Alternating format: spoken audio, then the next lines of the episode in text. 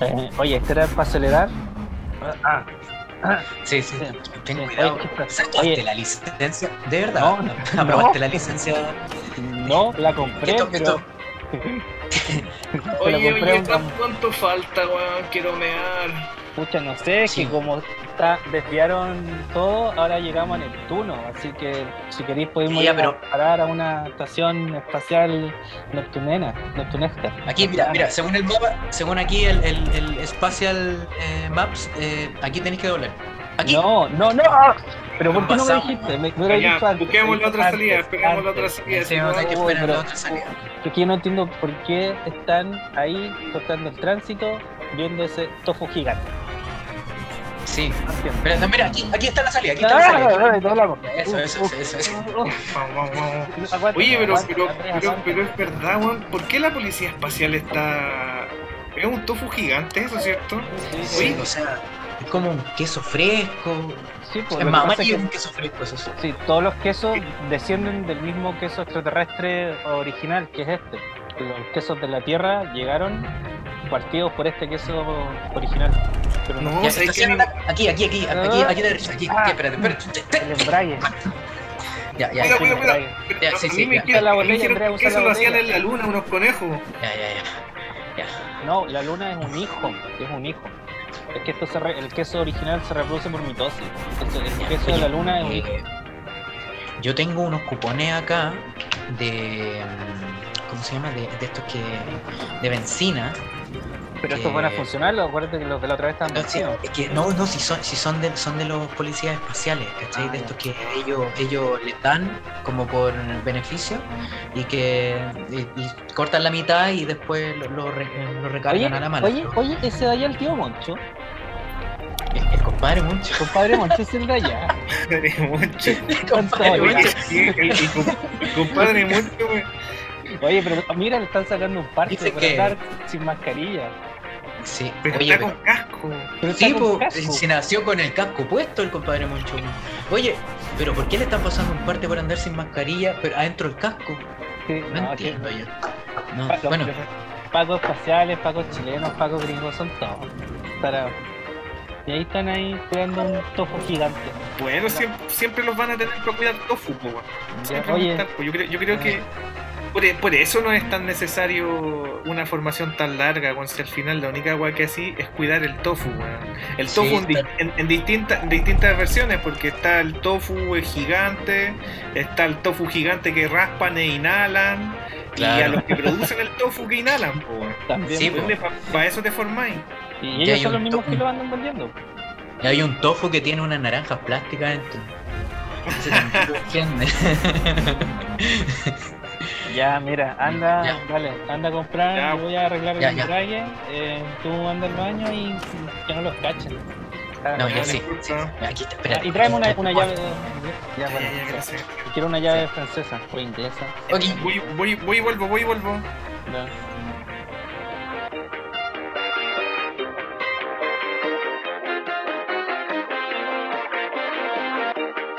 Estación Espacial 132C. Nos vienen a buscar.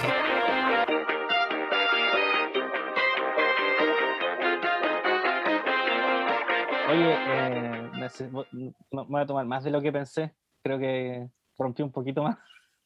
Como que pisé el freno muy fuerte. Así que mm, hagamos una pausa. Aprovechemos de hacer la pausa ahora. sí, hagamos la pausa Ya, ahora. po. Transmitamos desde acá, Pero po, me- no hay que- transmitamos Sí, desde acá, po. ¿Eh? no, no hay Sí, problema. Sí, no hay pues, problema, estamos, estamos un poco lejos, pero igual yo creo que llega la señal. Sí, pues con la antena que compraste tú, de más que llegamos, incluso estando acá. Sí, Igual hace un poquito más de frío acá. ¿Ah? sí, hace un poquito más de frío. Es una tela inte- inteligente. Sí. A ver, espérenme, Ah. estoy moviendo las perillas. Déjame, a ver. Ahí, Eso, conectamos, conectamos. Eso, hola, Conectamos. eso, sí. Me recordó, me recordó algo ese sonido, como cuando estáis como sacando un polvito de un. Como cuando molí ajo. Cuando. Para evitar que lleguen los vampiros espaciales. Sí. Sí. Eh, Aquí bueno, estamos, eh, sí, pues, bienvenido a Estación Espacial 13 2 C. Estamos hoy día, Nos eh, no- nos cortaron el tránsito y estamos en Neptuno, pero bueno, estamos aquí con todos ustedes. Gracias a todos por escucharnos. Vi que nos mandaron un buen saludo. en Sí, una página que tiene unos dibujos muy bonitos, así que gracias. Gracias a todos los que nos escuchan, Sí. gracias a todos los que nos comparten.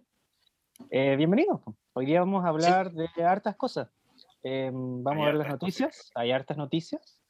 Eh, luego en Sí. cultura tenemos un tema súper importante, vamos a conversar, tenemos mucho que decir, hay muchas cosas eh, muy distintas que hablar sobre la cultura de la cancelación. Vamos a hablar mucho de eso. Y en cultura pop nos vamos a tomar un poco de eso y vamos a hablar de personajes ficticios que son súper alabados, pero tal vez no deban serlo tanto o en lo absoluto. Claro. Así que ahora vamos con las noticias, vamos. Carlos, Eso, po. han sí. pasado muchas cosas. Eh, han pasado muchas cosas. Le doy la bienvenida a la gente que nos está escuchando que, y que se ha dado el tiempo de escuchar cada uno de los capítulos. Muchas gracias por eso. Y partimos, pues.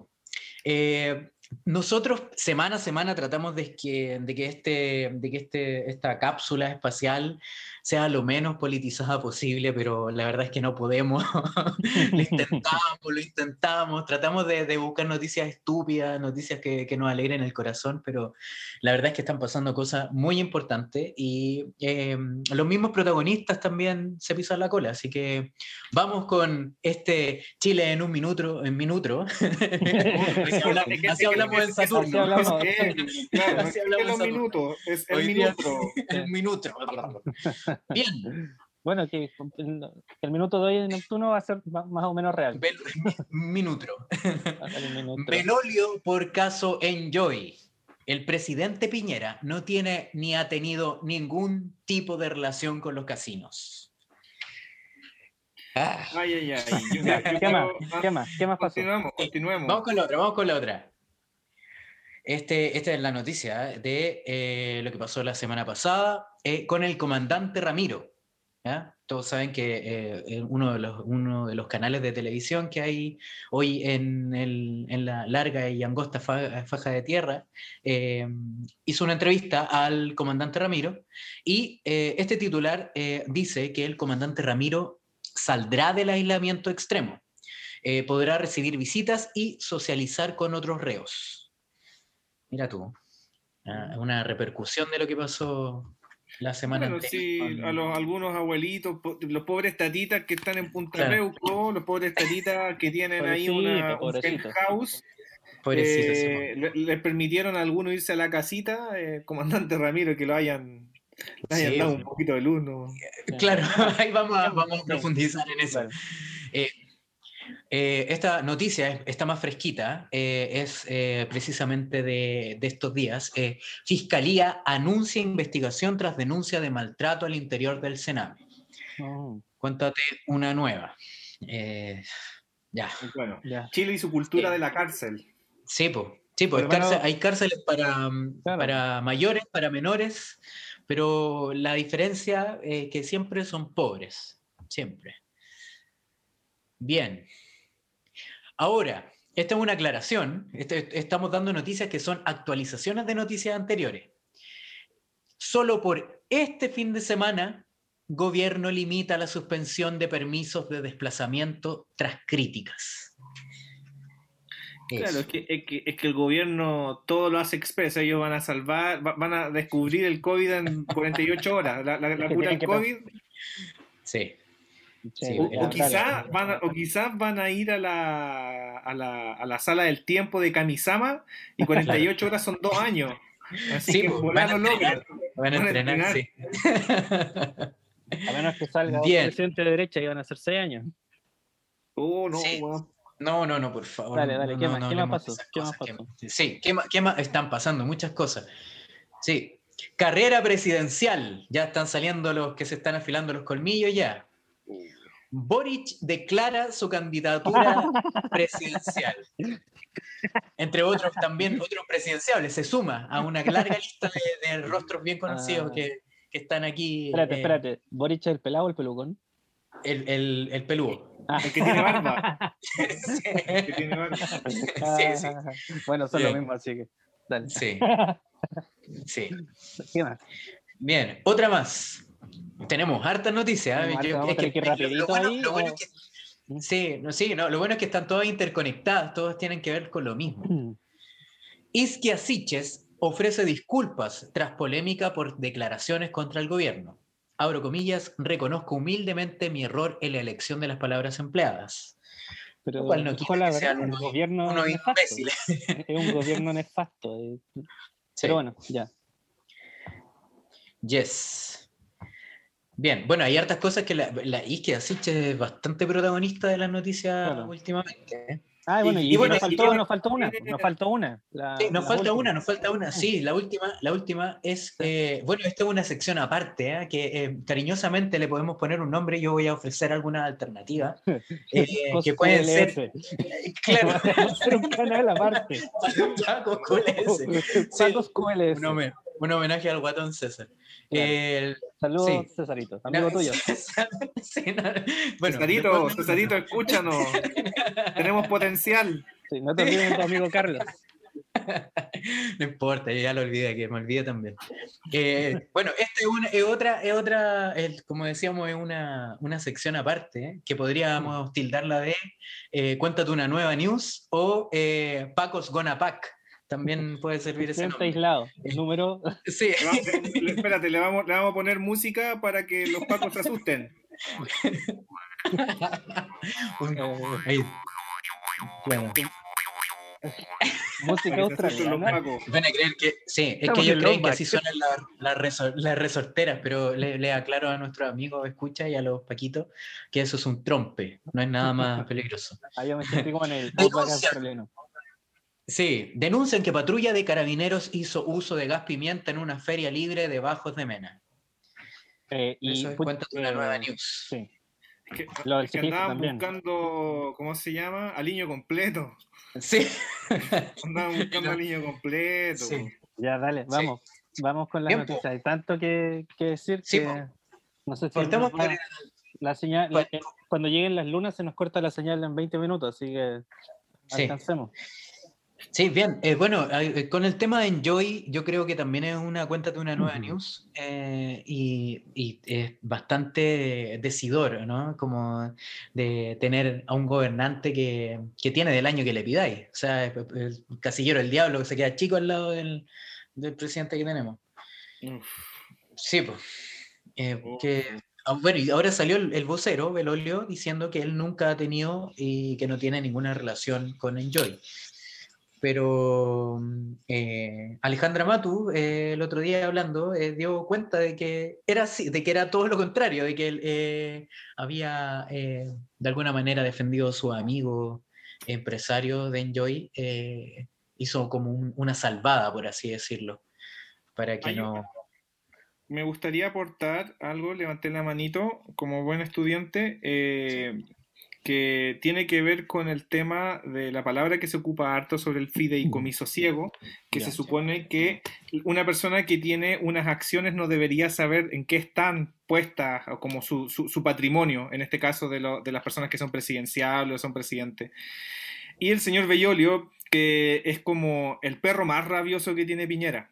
Él es el perro más rabioso porque a, los- a los periodistas les llega a decir, te contesté hasta, hasta tres veces, que eh, nosotros, el presidente dice, nunca ha tenido ni tiene. Y le falta decir, ni tendrá. Pero cuando uno habla sobre el fideicomiso, eh, significa que no deberían saber esa información, que para saber esa información tiene que abrirse una causa e ir a eh, una entidad que regule esto y que luego de esa investigación se sabe si hay o no eh, eh, esta- estas platas moviéndose. po. Y el tema es que, ¿cómo es posible que el señor Bellolio diga que sabe? po? O sea, si sabe porque ya se abrió esta causa y los hijos, porque en el tema es que no es el Piñera, sino la sociedad de los hijos de Piñera. Claro. Y ese, Lo mismo. y- Sí. Dale, Yo, Carlos. No, no, no, no. Estoy solo comentando lo que tú estás diciendo. Eh, y sobre el mismo tema, lo que yo quiero añadir es que también como buen estudiante levanto la mano, eh, me da tanta vergüenza lo que ro- no solo el, el acto de que, de que, bueno, todos sabemos que Piñera es un delincuente, o sea, con todas las palabras, robo un banco, eh, acciones de matado gente, pero el tema que más me enfurece es que están funcionando como un colegio. Oye, hay que decirle al director que reta al profe porque el profe castigó al que andaba vendiendo droga. Y van ahí a hablar con el director y después van a hablar ahí con el dueño del colegio, el mantenedor, ¿cachai? Para que no reta al, niñito que anda vendiendo droga en el colegio. Lo mismo acá. Llega un canal, da una noticia y van a hablar con los dueños del canal para que bajen la noticia. Entonces, eh, claramente hay un atentado contra la prensa libre, contra la prensa real. Eh, es una tiranía. Y es una tiranía que funciona como si estuvieran en un colegio. Como, te voy a acusar, te voy, a reprender. Usted no diga eso. ¿Cachai? Y todo eso se permea en lo demás, se permea en la cultura de, ay, es que, es que el presidente está bien, está en lo correcto. No, no, usted no lo ataque porque aunque haga algo malo, usted no tiene que decirlo. Y todos sabemos que está haciendo cosas malas haciéndote un aporte, eso tiene que ver en otros ámbitos, en otras aristas, con la cultura de la cancelación. Porque la cultura de la cancelación no solo opera en los, en, los temas como de cultura pop, que es como lo que más está afectando y que lo que más escandaliza a la gente, sino que la cancelación eh, tiene que ver también con temas de gobierno. Eh, un caso muy lejano, cuando a, ayúdame Ignacio, acá te va a pedir ayuda, a Galileo, le censuraron sus libros, ¿cierto? Sí, pues, Galileo Galileo. Galileo. Fue cancelado por decir el Vaticano. Que, ir en contra del establecimiento. La Tierra eh, es redonda, o sea, de aquí estamos viendo, hay un pequeño punto azul a lo lejos, la Tierra es redonda, pero en esa época, si el gobierno decía que era plana, la Tierra es plana. Eh, Si aquí el gobierno dice que Piñera no hizo nada malo, no hizo nada malo. Em, pasan las tiranías cuando dejamos como sociedad que el gobierno manipule la verdad, o sea, nosotros vimos y lo hemos comentado siempre, pero no hay que dejar de repetirlo. lo que decía Trump con sus verdades alternas. Estamos llegando a eso y son manías que tiene la derecha, em, y no solo la derecha en sí, sino regímenes totalitarios de manipular la verdad. Y lo que estamos viendo ahora con Enjoy es que están censurando la prensa para emitir una mentira institucionalizada. Y yo encuentro que aún más grave de que el presidente eh, gane dinero de formas grismente legales es cómo están censurando la prensa. Yo creo que eso, si las dos cosas son malas, para mí lo último es aún peor. Sí, sí es, bastante real eso. Y yo me, yo me pregunto, ¿qué es lo que va a pasar cuando por fin, porque este es como el, el, lo hablábamos antes con Andrés, como el, el, último año, pero el año más largo. Es como, está pasando lo de la pandemia y, eh, y, todos quieren que se vaya a la casa este presidente que tenemos. Todos queremos que, que, bueno, que, se, que por favor lo encarcelen, pero ¿cuándo va a pasar? ¿Va a pasar? De alguna manera. No, pero mira, si acuérdate, acuérdate que cuando recién salió Piñera en su primer gobierno, lo primero que nos reíamos todos era, ay, es que esto pasó en el gobierno anterior. ¿Recuerdan? Que siempre le echaban a la, a la SOA Chelet. Y yo estoy viendo ahora las noticias, eh, todas las semanas, todos los días, todo, ya me aburro, me aburro. Puros bots diciendo, ay, es que por culpa de la SOA Bachelet llegaron los extranjeros, los extranjeros, los extranjeros. Y resulta que todos los que hacen las noticias son puros chilenos que andan matando y asaltando y siguen con el mismo discurso. ¿Cuándo, se le primera vez Piñera? Como el, no sé, 2012, ya ni me acuerdo. Eh, ni sabíamos qué estaba pasando en la Tierra. ¿Cachai? Entonces, lo que, ¿qué va a pasar? Que va a llegar un próximo gobierno que va a heredar todos los problemas delictuales, va a heredar todos los problemas de dinero, va a heredar la inflación, va a heredar todo. Va a decir, ah, es que es culpa de este gobierno. Eh, cuando hoy están echándole la culpa a un gobierno de hace como 16 años. Em, eh, y bueno, ya.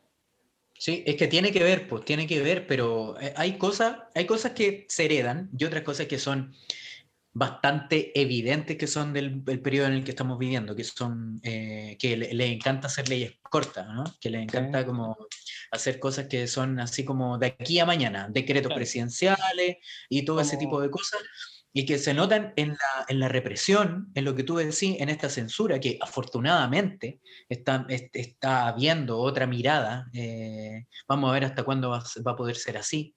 Eh, vamos a ver si tanto que se lava la boca con la democracia este, este, gobierno y que al final no es así, todos sabemos que no es así. Eh, ¿Hasta cuándo les dura? pero y con ese tema de hacerlo corto, hablamos del tema de la comunas que pasaron a em, estar totalmente encerradas, que eh, son las comunas de los trabajadores, pero quedaron las de los dueños de las empresas y las comunas industriales, donde están la mayoría de las fábricas. Em, claro. Entonces empezamos a, a, hacer ahora, cortito, algo que debió ser bien pensado desde un principio, y luego empezáramos con, con esto de que, ay, es que vayan a la feria por delivery. Onda, loco, ¿de verdad?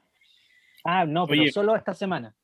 Pasando, pasando el dato, ahora, y antes de que continuemos, em, cualquier persona que trabaje en la feria o tenga negocio en la feria, me ofrezco, necesito trabajo, voy a trabajo como delivery de fruta, verdura, lo que usted desee, paso mi dato como buen obrero, necesito pega. En el mundo de Bill Cipap, en este mundo también que ya habíamos citado en un par de capítulos anteriores, eh, para, para, la subsecretaria Daza, que eso es subsecretaria, ¿no? Eh, claro, los feriantes van a tener delivery, ¿no? Eh, es su, así nos ven, nos ven como que, como que es, todo, todo color de rosa y que, que las soluciones son súper fáciles pero no se dan cuenta de que hay mucha gente de, que trabaja en la feria que no tiene acceso a, ni siquiera como poder, no sé, tener redes sociales o, o si es que tiene acceso, no le interesa eh, a tener delivery. Ellos trabajan de la manera que siempre han trabajado, ¿no? Imagínate cómo ven a un colero, pues, weón. Imagínate cómo ven a un colero, pues, weón. Así lo paria, lo paria, o sea... Porque para, para, ellos la feria son los que tienen la patente con la municipalidad los demás... Eh, Para ellos es la feria del, del juego Watts, el de la fruta y, y, eso, como con todo bien bonito, bien pintadito. Y bueno, ahora se, se desdijeron de la, de la medida que tomaron para, para, restringir los fines de semana el movimiento, que Sabemos que el, el, virus está potente, que hay más contagios que el año pasado a esta altura, pero que no por eso van a mm, tomar estas medidas tan ridículas. Y que, que veía un meme el otro día que hablaba de como, no sé, ya, el, no me voy a contagiar el, el SIDA porque el, en la semana eh, a fierro pelado, pero el fin de semana uso condón, compadre. Era como, esa era la, pero no me voy a contagiar. Era como esa la misma premisa me lo tomo con mesura, me lo tomo con mesura. Claro, 59, ahí sí. Claro, ahí sí, ahí sí ocupo, el, preservativo. Bueno, y em, ahora eh, pasa que se dijeron que esta medida era muy extrema, entonces ahora solo por este fin de semana van a probar si es que funciona, eh, que no haya ningún negocio abierto, que son los principales, que son las ferias y los supermercados. Es que, ¿sabes qué? Aburre como eh, siempre supimos que ellos viven en otro Chile. ¿Cachai? Pero que, todo este 10%, 1% sea tan distinto y tomen leyes y hagan decisiones y, afecten al resto del país que jamás han visto. Nosotros conocemos a esta gente, hemos trabajado con ellos, yo he habitado con, cerca de esta gente. Ellos no saben lo que es el mundo real. Ellos de verdad creen que todas las ferias se pagan con red compra y tú vas en delivery, ¿cachai? Porque si es que vieron una feria una vez en Las Condes. Em, bueno, yo vi, yo vi, sorry, eh, vi una, no, no, era un meme, pero era una foto de una señora que, que, que era un caso real, que preguntaba, eh, mi hijita, ¿cómo puedo hacer delivery? Decía, señora, yo no hago delivery, eh, pero si quiere me escribe por WhatsApp y yo se lo hago llegar. Decía, pero mi hijita, yo no sé leer, ¿cómo, cómo lo hago? No sé, no tengo a nadie que pedirle ayuda, una señora que vivía sola. Entonces, cuando toda, toda esta manga de bastardos que nos gobiernan, Em, no tienen idea de cómo es un país real, ¿cachai? Y eso también pasa por no tener la cultura de ir a un lugar, o sea, es cosa de tomar un bus, salir 10 minutos de Santiago y tú te das cuenta cómo son las calles, cómo son los negocios, cómo son todo. Pero si toda tu vida tú has viajado en primera clase al Centro Cultural de Europa y luego al balneario de moda, tú no sabes cómo es el mundo real. Es que para, para ellos, para ellos la feria es la Vega Central. Fin, fin del tema. Y uno, uno se pregunta en la historia cuando lee libros de historia, siglo XVII, María Antonieta diciendo esas cosas como de los pasteles, y uno dice, oh, qué loco, ¿cómo llegó a ocurrir eso? Mm. Eh, bueno, veamos a Piñera. Carlos, continuemos. Es que están tan Bueno, desconectados, continuamos tan, tan- tan- tan- tan desconectados todos. Sí, bueno, están desconectados para lo que les conviene nomás, po, ¿ah? Porque están súper conectados para censurar. Lo que hablábamos hace un rato de la censura que, del tema Enjoy, que una de las delegadas presidenciales, una de estas personas que trabajan para el, el Manitos quiso de alguna manera censurar el tema de la noticia de, que se filtrara el tema de Enjoy. Y después sale, sale Belolio diciendo que, que- que el presidente nunca tuvo que ver, como esa contradicción. Bueno, dentro de esa censura también eh, hubo un intento de ello eh, por la entrevista que le hicieron al comandante Ramiro, eh, que también tiene que ver con la otra noticia que, que anunciamos. Eh, pero ahora eh, se supo que el comandante Ramiro eh, va a salir del aislamiento extremo, porque eh, para que la gente sepa en sus casas que eh, este, este personaje tiene, tenía un aislamiento extremo dentro de la cárcel de, de la unidad de máxima seguridad de la cárcel. Y ahora lo van a pasar a la sección de alta seguridad. O sea, como que le bajaron un poquito, igual que los abuelitos de Punta Peuco. Igualito, igualito. Sí. Mira, ahí yo, más que referirme a este héroe, creo que lo que más me quedo es lo que él decía, que quizás si cometió un crimen era moralmente correcto. Y para mí eso es lo que más me queda y con lo que voy a comentar más. Muchas veces em, hay algo que se llama moral y hay algo que se llama ser correcto. Cuando tú tenías a los aliados em, peleando contra los nazis, desembarcando en Normandía, em, tú sabías que ellos no iban a asesinar solo por asesinar. Tú sabías que ellos estaban peleando por algo. Em, entonces, cuando tú ves que aquí se cometen crímenes contra la humanidad, que hay torturas, que hay asesinatos y quedan impunes, tú te preguntas, ¿qué hubiera pasado si hubiéramos dejado a Adolf Hitler ahí nomás? Si hubiéramos dejado a los nazis ahí violando, torturando, ya, pero no les hagamos nada. Total.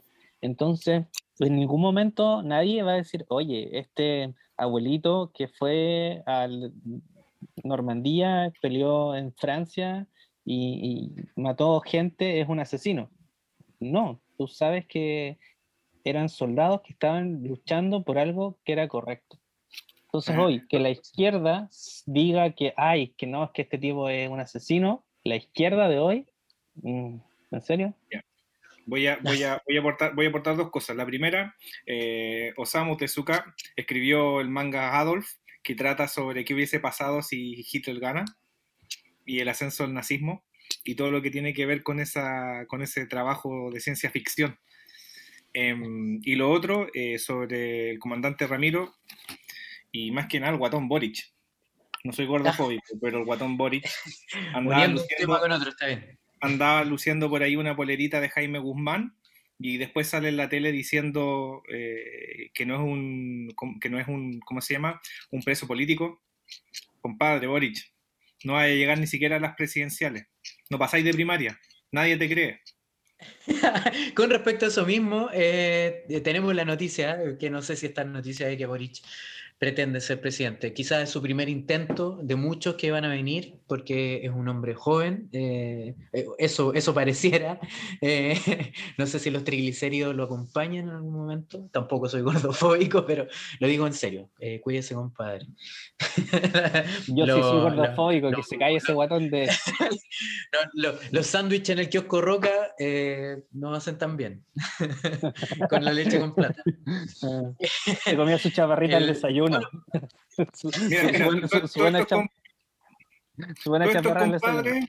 van a comer, eh, to- toda esta falsa izquierda o pseudo izquierda van a comer lenguas allá al quitapena, pero de pura pose. Bajan Sí, de. Providencia al quitapena, bajan de Las Condes al quitapena. Estos son sobrinos y nietos de la DC, así que mm, no, no, va- no, no va a pasar nunca de, mientras exista gente que, no porque yo sea de derecha, no, no me interesa, pero me, me carga la gente que es como falsa izquierda, ni tampoco me considero tan de izquierda. Eh, el tema tiene que ver que estos locos también lucran por sus derechos y todos los giles que lo siguen son giles, igual que el Boric. Sí, oye, eh, yo me quedé con algo que decir, súper nada que ver, pero también está eh, Philip K. que escribió El hombre en el Alto Castillo sobre qué pasa si es que em, los nazis ganan. Súper nada que ver, pero que necesitaba decirlo, estaba como, como el meme así. Hay eh, harta fantasía en la que pero es que, y eso. Claro. Hay gente que todavía es romántica de eso, hay que tener cuidado. Con... No hay que idolizar a ciertos, idolatrar a ciertos personajes. lo que pasa es que Boric es lo que hemos dicho siempre, que es la izquierda, ¿cachai? Son locos desconectados y uno de los mejores comentarios que yo vi cuando salió la noticia era que decían, este loco va a ser el primero que va, que va a pasar de presidente del colegio a presidente de la república. Nunca le trabajó día a nadie.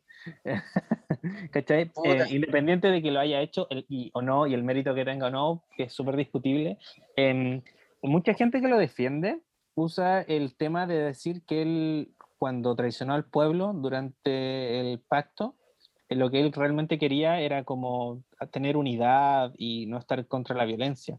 Em, yo cuando me hablan de violencia en, para cambiar las formas sociales, yo siempre digo que la violencia no es la respuesta. La violencia es la pregunta y la respuesta es sí. Sí, bueno, es bastante decidor eso.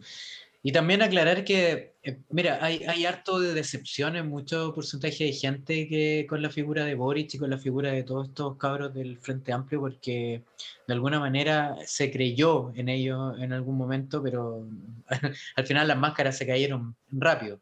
Eh, y, están jugando el juego de sus papis, de sus tíos y de sus abuelos, pues, ¿no? de que también empezamos como a ver eh, que la izquierda o la derecha son lo mismo, pero porque los partidos políticos tienen raptado el, los movimientos, ¿no?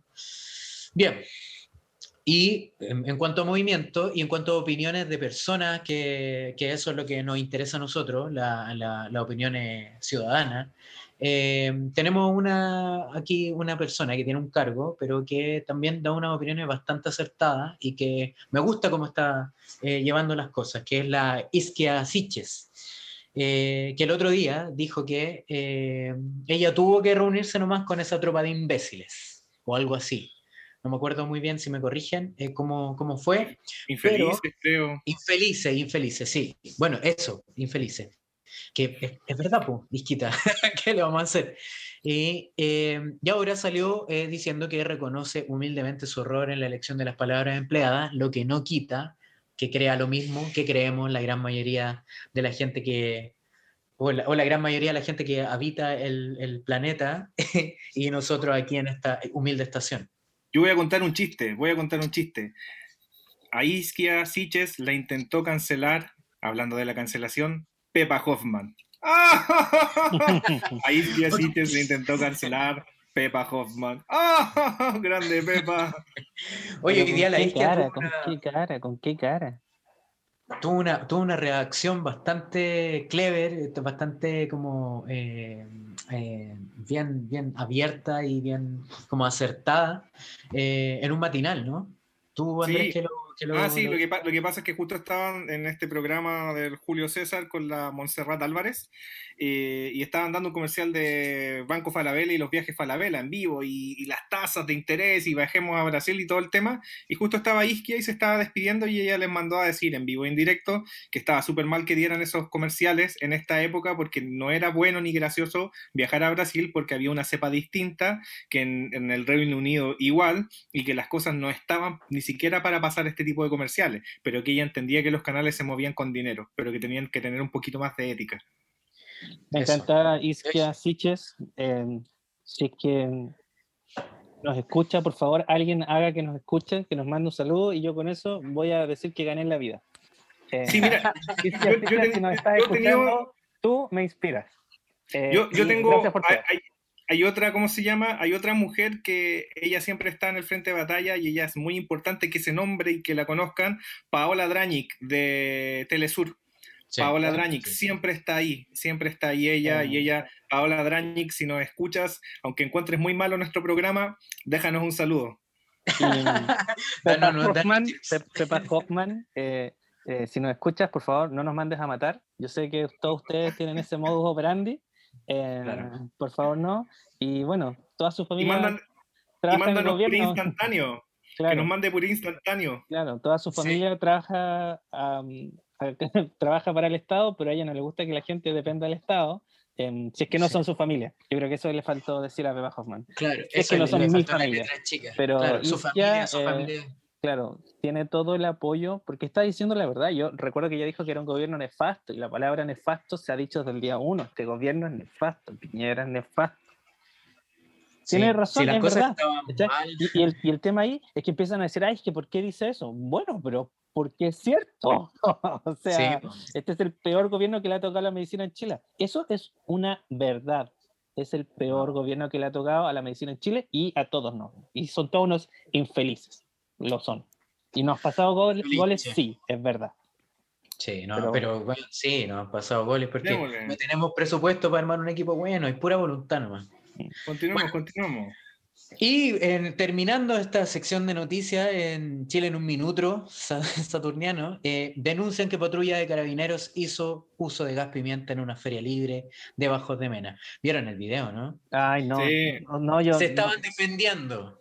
Se estaban pues defendiendo en contra de la guagua y la abuelita que andaba en silla de ruedas comprando lechuga. No, sabes que yo vi la foto de la guaguita quemada y como que tuve que cerrar todo y, me dio rabia, me dio pena. No, no. No, porque como loco una guagua. Y estos locos, ¿sabes qué? Tú sabes que lo hacen a sabienda.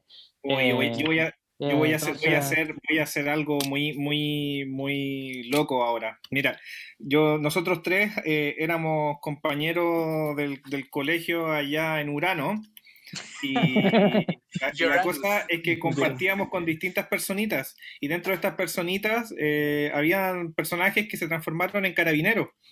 Em, yo me pregunto qué se sintió compartir o en qué momento se le despertó ese amor eh, por golpear a tus compatriotas o, o, o, que tú veías que todos tus compañeros decidían, no, yo quiero estudiar, eh, no sé, contabilidad, yo quiero, no sé, quiero estudiar derecho, yo quiero estudiar actuación, lo que sea, y ellos por dentro así como, quiero ser Paco, quiero ser Paco, quiero ser Paco, y no poder decirlo.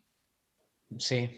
Mira, yo, sí, yo recuerdo que uno de estos personajes, que era el que me caía como bien de todos estos personajes, una vez tuve una conversación y él me dijo que quería ser astrónomo. Mm. Y aunque. No es que jalando mentolatum veis la estrella. Veis la estrella. Pero cómo llegó de una cosa a otra, no sé. No sé. Eh, no sé. ¿Cómo no sé? Pues cuando, mira, cuando yo tenía 10 años, yo veía las películas de Schwarzenegger y yo me creía, bueno, no 10, tenía 6. Quizá no debía haberla esa edad. Eh, pero bueno, eh, me creía comando y tenía mis pistolitas juguetes y me, me gustaba J. Joe cuando era chico. Me creí McBain. Claro, McBain. claro, McBain. Eh, y en algún momento todos siempre hemos querido ser Bruce Willis en, en la jungla de cristal, pero llega un mm. punto donde tú te das cuenta de que todos estos personajes de policía de las películas en verdad no son así. Entonces todos estos locos se juran Rambo, se juran comando, pero ¿dónde está el pasar de ser un niño a ser un adulto consciente y decir, ¿sabes qué? En verdad los pacos simplemente hacen lo que les dicen y no están salvando al resto. Si les dicen salta, tú saltas tú no, ¿cachai? E, es súper necesario que exista la institución, pero no como existe actualmente. Eh, pero si tú eres un Paco y a ti te dicen, oye, anda para allá, oye, pero están matando a alguien frente a mí, pero tu jefe te dice, sí, pero tenés que cuidar a tu estatua, tú no puedes ir a salvar a alguien. Entonces te venden esta mentira es donde tú eres un héroe que defiende a tu país, pero vas a pegarle a tus compañeros, a tus amigos, a tus abuelos, a los bebés de cuatro meses, ya, yo entiendo que todos estos psicópatas de arriba, que, que, la psicopatía es hereditaria y más encima como los crían las nanas, nunca aprendieron lo que es el cariño humano. Pero todos estos locos son todos pobres y se metieron ahí para ganar plata y salir con una buena jubilación. Eh, pero, pero esa psicopatía no, no les llega en un momento de decir, oye, ¿sabes qué? En verdad ¿sabes que esta institución está podrida? Ellos como que no sé, de verdad creen que están haciendo... Y luego tienen toda esta red de apoyo de todas estas viejas que andan todo el día en Facebook porque no tienen nada que hacer, defendiéndolo, como si alguien les bueno, Como, como, como, prometió el guatón Boric, el guatón Boric dijo, en su proclamación dijo, bueno, vamos a refundar carabineros, que habla así como todavía sigue hablando como estudiante. Sí. y es lo que falta, refundar carabineros. Vamos a refundar carabineros. es una de las cosas que, bueno, es bastante ambicioso, pero yo creo que todos pues, concordamos en que eso es necesario. Y nada, pues, ya termino eh, esta sección. Eh, cuéntate una nueva news. Oye, vienen los pagos espaciales, pero estamos mal estacionados. Cuándete, cuándete.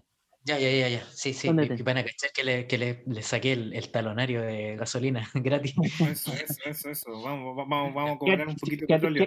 Quédate quieto, no nos verán si no nos vemos. Espera, espera, espera, espera, calmado, calmado, calmado, calmado, calmado. Yo lo asusto. Ya.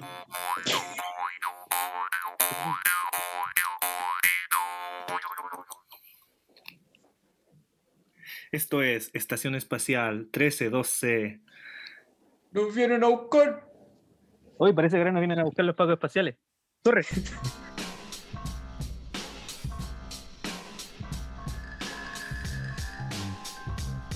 ¿Deseas grabar tu podcast? ¿Deseas expresar las ideas con tus amigos? Contáctanos a través de Crea Estudios en el teléfono más 569-8444-8058 o síguenos en el Instagram crea.estudios.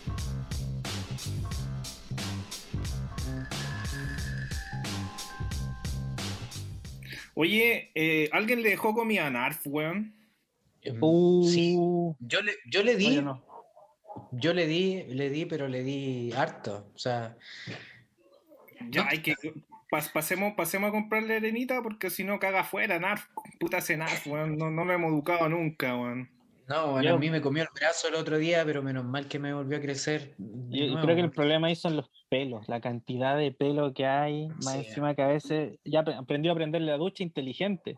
No es que ahora tú te metes en la ducha, se prende, o peor que Chubaca. Ni sí, Chubaca es tan peludo. Y tener un gato arácnido tampoco es tanta gracia. No, a ver, a ver. Cabros, parece que estamos conectando. A ver. Sí, conectamos. Hola, hola, ¿cómo estamos? Luego de una interesante y vitamínica jornada de noticias que semana a semana nos están dejando cada vez más podridos, vamos a continuar con el tema de lo que tiene que ver con cultura y siempre estamos tratando de alguna forma eh, enlazar eh, las cosas que estamos hablando. En este caso a mí me toca hablar sobre lo que es la cultura de la cancelación.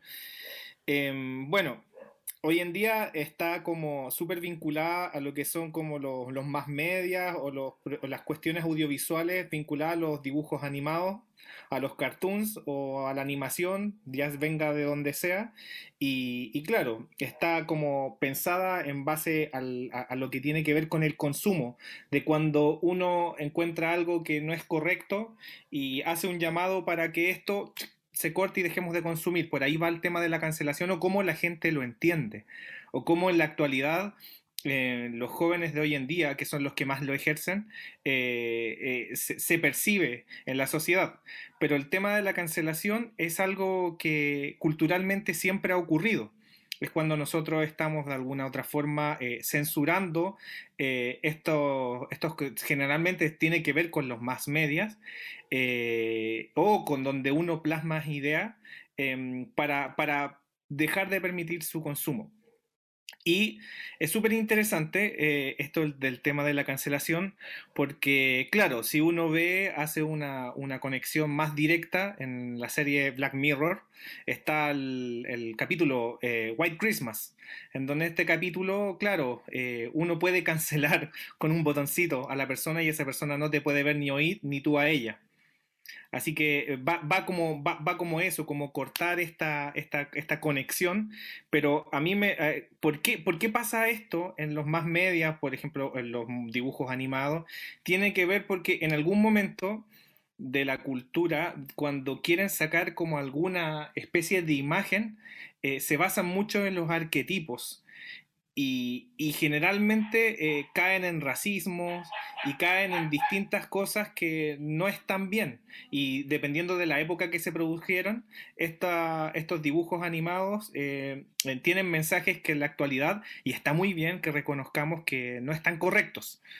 Em, pero lo importante tiene que ver sobre cómo nosotros creamos un ideario y creo que viene mucho más antes de la televisión, incluso tiene que ver con la literatura, eh, tiene que ver con la ópera y tiene que ver cómo de alguna otra forma em, la, cultura predominante, en este caso la nuestra, la occidental, nos ha generado o nos ha formado imágenes e ideas sobre eh, qué es lo que nosotros tenemos que tener como un paradigma sobre cierto grupo de personas, eh, etnia, eh, sexo, género, y así uno lo va haciendo. Por ejemplo, cuando empieza el principio de siglo y los compositores de época, estamos hablando siglo XX, Em, se empiezan a quedar sin, sin, fundamentos para seguir escribiendo su música de orquesta, aparece algo que se llama el, el exotismo.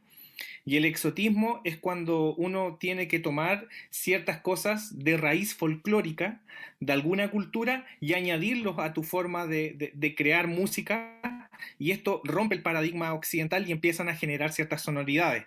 Así nosotros encontramos distintos instrumentos musicales, ya sean asiáticos, eh, ya sean africanos. Eh, en nuestra música chilena también pasa que hay ciertos eh, tipos de instrumentos que podemos ir encontrando que son prácticamente y que esas sonoridades nos hacen pensar en nuestra en la cultura en la cual vivimos. Ahora, pasa que cuando esto empiezan a ocuparse estas sonoridades o estas imágenes que son una realidad de un, sector, cuando se sobreutiliza para caricaturizar de mala forma, es cuando se puede hacer un llamado de advertencia. Voy ahora a hablar sobre, por ejemplo, cuando aparece Tommy Jerry. Cuando aparece Tommy Jerry, en el año, eh, espérenme, por acá lo tengo, 38, hay un capítulo que se llama eh, eh, se llama eh, The Puss Get the Boot. Es como en el fondo como el gato se consiguió la patada, una cosa así. Y ese es, el significado de la, de la, de, la, es el primer capítulo del año 38. Esta, lo interesante de, este capítulo es que aparece el primer personaje que no es, que es un humano dentro de, este paradigma de, los, de los dibujos cartoons y lo más divertido que es el primer ser humano que no tiene cabeza y que se llama Mami Two Shoes. Y en su época, ruido porque Mami Two Shoes era una mujer afroamericana y la sobrevistieron como mujer afroamericana que tenía muchas panties, que tenía muchas faldas. Y hoy en día eso es ofensivo para la, para la raza, eh, para, la, para el grupo étnico que es afroamericano. Ese es uno de los ejemplos como más claros y que no, se ha hablado. O sea, esto, esto es lo divertido de investigar, que uno se va dando cuenta que, por ejemplo, en el caso que tenemos ahora más cercano, que tiene que ver con Pepe Le Pew, y que no, y que, bueno, nosotros le llamamos acá en Chile Pepe Le Puff, por, el hecho de que es un zorrillo. Eh, claro, hay más y más y más ejemplos, pero tiene que ver con los arquetipos y tiene que ver con la caricatura, caricaturis, caricaturasis. Ayúdenme con la palabra, por favor caricaturización. Caricaturización. Eso, eh, de, los arquetipos de, los personajes. Pero lo más simpático de todo, por ejemplo, de Mami Two Shoes, era que en el fondo eh, era la, la, voz que, que, le ponían al personaje, sin tener cabeza, ya era un personaje y que representaba una sonoridad de una época. Sí podemos decir que este arquetipo está muy forzado, pero representa una realidad de un grupo de personas que vivió. O sea, nosotros podemos decir, claro, esto está mal, pero no es necesario cancelarlo, no es necesario borrarlo, porque en el fondo cancelar llega a, puntos tan extremos que es borrar. Pero si nosotros borramos cosas de la historia y no cosas de la historia, no estamos avanzando, las estamos negando. Por ende, es importante entender que, claro, es bueno cancelar eh, ciertas cosas y decir, esto está mal, pero hay que darle eh, ciertas como eh, connotaciones, hay que darle cierto contexto. ¿Y qué pasa con el, tema de, Pepe Le? Que en, este sentido, claro, tiene que ver con, y, la cancelación tiene que ver mucho con los movimientos feministas que se han venido em, ocurriendo a nivel global. Eh, otro, por ejemplo, si nosotros vemos un caso de cancelación en, el mundo de la música, por ejemplo, en el año 66, cuando eh, John Lennon, John Lennon le hacen una entrevista en un diario británico y él dice, dice, declara que el cristianismo se irá, desaparecerá, se encogerá. No necesito discutir sobre esto, tengo razón. Nosotros ahora somos más populares que Jesús. No sé qué se irá primero, si el rock and roll o el cristianismo. Cinco meses después, una revista tomó solo lo de Jesús en Estados Unidos y, los cancelaron. Se pidió que se dejaran de escuchar sus discos, se pidió, se quemó, se quemaron sus discos, estuvo hasta el Ku Klux Klan, eh, por ende, eh, esta cosa de la cancelación ha ocurrido siempre, e incluso en este país ha ocurrido cancelación mucho antes, que tiene que ver con cuando eh, en la nueva canción chilena, ya estaba molestando a, a los, a los que hoy en día, los nefastos que siguen hoy en día, eh, y los mandaron a matar. A Víctor Jara lo cancelaron, lo mandaron a matar y mucho de la música, los que pudieron escaparon. Y para esa época ya no se podían escuchar en las radios, no se podían escuchar música ni con zampoña, ni con bombo, ni con guitarrón chileno, ni nada que tuviera una raíz folclórica. Hasta que simplemente eh, se mantuviera la música típica, que la música típica, diferente a la nueva canción chilena, que son la música típica eh, o el neofolclore, está vinculada a todas estas bandas que cantan ropopopo, popopopo, popopopo, y esa música muy distinta, que era la que sí se podía escuchar. Por ende, esto de la cancelación eh, depende de, del- de lo del poder, de quién lo ejerza.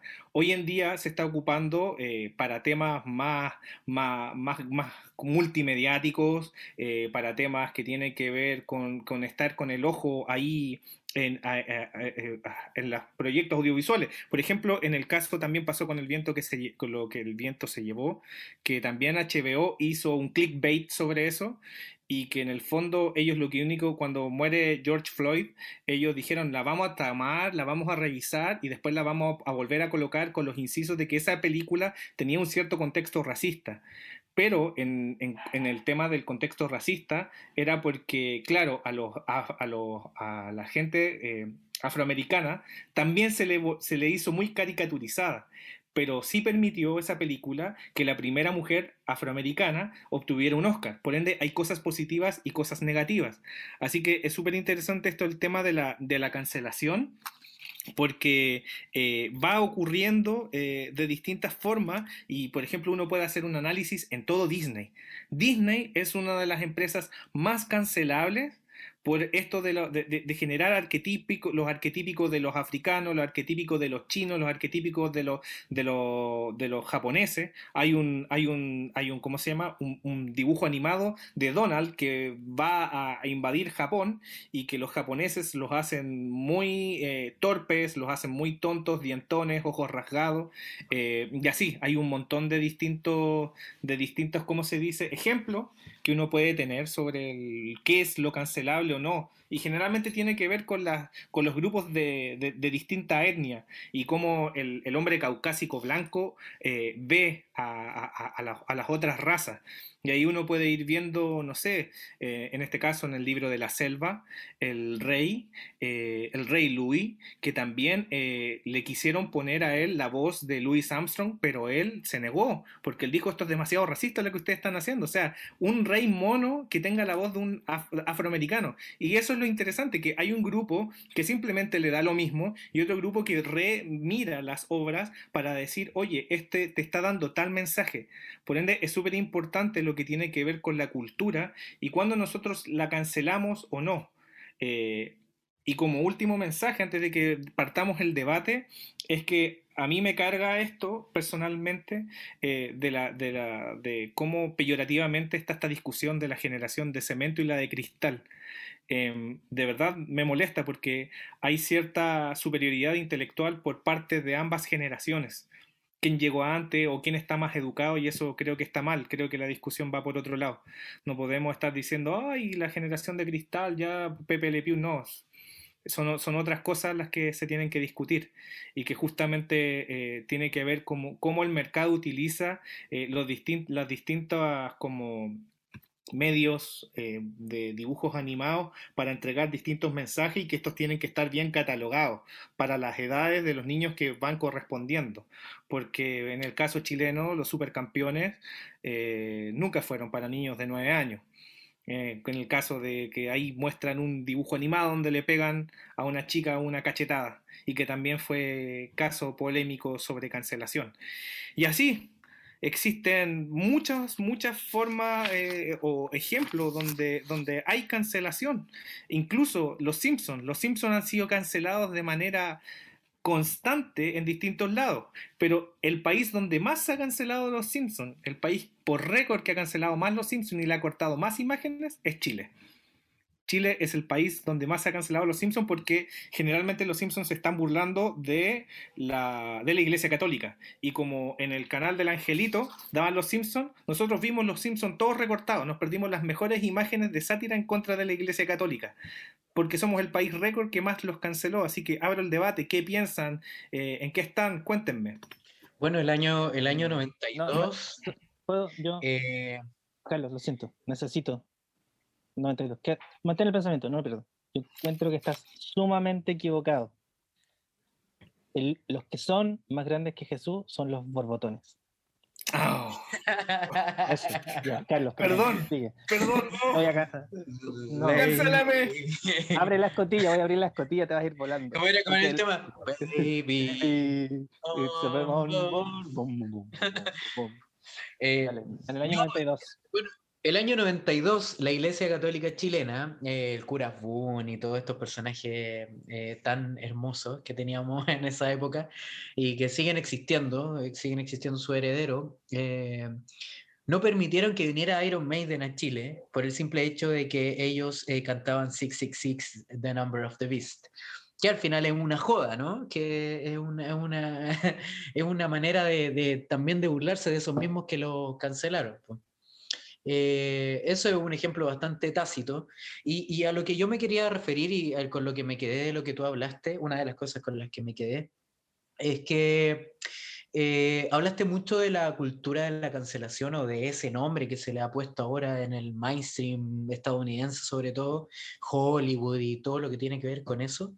Eh, de que si nos remontamos atrás, como bien decías tú, Andrés, que la cancelación eh, existi- ha existido siempre, la censura ha existido siempre, y que eh, los poderosos la han ejercido de las maneras más brutales, ¿no? Entonces, al final, que, que, que tilden simbólicamente o que traten de cancelar simbólicamente, porque al final es eso, eh, es más, más que nada simbólico. eh, que traten de cancelar a Pepe Le Pew o, o a quien o un dibujo animado que sea o a algún actor, no sé, eh, es, es nada comparado con los vejámenes o con todas las otras cosas que han pasado durante todo el tiempo de la modernidad eh, y, de- y en el que la cultura se, se hace masiva, ¿no? Em, Eh, eso, eso en primer lugar, eh, me gustaría como aclarar. Entonces, siento que eh, eh, la, la llamada generación de cemento, toda esta gente que dice, no sé, a mí eh, o los profesores y mis papás, eh, cuando yo me portaba mal, eh, me pagaban un puro chachazo y al tiro yo estaba, al tiro me, me- me- me corregía. Era como, ¿eso quiere decir que eso estaba bien? ¿Estaba bien que le pegara? ¿Estaba bien que, que ejerciera violencia? Sí, no, mira, No sabes que, es que hay mucho, mucho que comentar, mucho que decir, pero para ir avanzando me voy a tomar de lo último que tú dijiste. Em, claro, pues no porque antes algo se hiciera eh, y ahora no, significa que es peor. ¿Cachai? Que alguien, antes te pudieran pegar en los colegios no significa que ahora los niños sean más débiles, eh, porque lo mismo que dice es como el meme, pues, como, oye, los millennials no saben cómo arreglar cosas en la casa, pero el- los centennials no saben cómo hacer fuego de la nada en comparación a los antepasados. Claro. ¿cachai? Eh, pucha, mira, es que hay tanto que decir. Yo, yo una de las cosas que, que, eh, quiero empezar con eh, como ir para atrás, eh, del- comentando la generación de cristal, la generación de cemento. ¿Sabes qué? A mí me pasa algo súper loco, que es como que volvemos al tema de los millennials, los centennials y todas estas cheats, eh, que como muchos pueden saber o deberían saber, eh, y si no, se lo explico ahora, eh, esto- estas son generaciones que inventaron los publicistas gringos para vender targets a su em, agencia donde querían decir, oye, ¿sabes que necesitamos venderle a los niños que nacieron desde 1990 en adelante. Y en la publicidad empezaron a, a, como generar los millennials, los centennials, y de ahí se permeó como a la cultura pop. Pero esto viene de términos publicitarios, donde tú para hacer un brief, primero tienes que hacer una segmentación. Y la segmentación no solo viene por edad, sino que por, em, eh, como por eh, nivel socioeconómico. Andrés. A mí lo que quiero decir sobre eso, que vuelvo a decir, yo soy súper enfático que me carga esto de las separaciones por generaciones. A mí cuando chico me cargaba esto de las alianzas, que alianzas de mujeres y alianzas de hombres, alianzas de colores, porque en el fondo te enseñan como a, agruparte y a pelearte con alguien, porque sí, no te enseñan a, debatir, no te enseñan a, a, conversar, no te enseñan a intercambiar. Me pasa con el tema de las generaciones, no, hay un cierto movimiento que acusa de adultocentrismo a esta generación, a, este globo completo, en el cual el adulto siempre ha ejercido su voluntad por la fuerza, no por, no por el, no, por, la, eh, por el poder de convencimiento o por la razón, y que en el fondo es como si tú le dices a tu papá algo con la razón, a tu mamá te pegaban. Ese es el mejor ejemplo del adultocentrismo. Pero sobre estas cosas sí tienen razón, pero ambas generaciones tienen que entender que tienen que coexistir, tiene que haber un intercambio. Acá, acá nadie es superior a otro. Ambas generaciones están aprendiendo el uno del otro. Y, ponerse a competir, eh, a mí me parece una ridiculez porque en el fondo uno de las nuevas, uno en las nuevas generaciones puede encontrar muchas cosas como ellos de nosotros. Y, eso, eh, eso es lo que debería estar en constante entrega como de información. Claro, pero mira, volviendo al tema para no escaparnos de la cultura de la cancelación, porque discutir de generaciones igual podemos perder harto tiempo ahí. Em, lo último que quería decir sobre ese mismo tema es que los que yo he escuchado que empiezan a hablar de cultura de cristal em, son los mismos locos derechistas que querían que Gina Carano siguiera trabajando en el Mandaloriano eh, a pesar de que la mina rompió el contrato. Em, y aquí es donde quería hacer como varios comentarios. lo primero para mí la, cultura de la cancelación em, siempre va a ser un clickbait. ¿Cachai? Como que yo siempre he sentido que más que que exista una cultura de la cancelación, es como un clickbait, un clickbait que te venden los sitios web para que tú hagas clic, cargues el sitio y cargues las publicidades del sitio para ver cuál es la última movida del, de esto de, em, de la generación de cristal de cancelación. Yo encuentro que es como un invento de eh, la publicidad y de los sitios web que quieren como que tú hagas clic, ¿cachai? Quieren esto. Entonces de repente, ponte tú el otro día vi que habían, creo que lo conversamos, pero ya lo olvidé, que era que querían como cancelar a alguien. Y cuando yo vi la noticia, porque íbamos a hablar del tema, me di cuenta que era una niña en Twitter gringa que tenía como cinco seguidores y quería cancelar a Ross. Em, eh, Ross de Friends. Em, y ahí se abren hartas ventanas. Lo primero es decir que de repente eh, que una persona en Twitter diga algo, ¿qué tan generación de cristal es? ¿Cachai? Como que para mí esta generación de cristal es un invento que realmente no existe, no es como que haya una generación de cristal.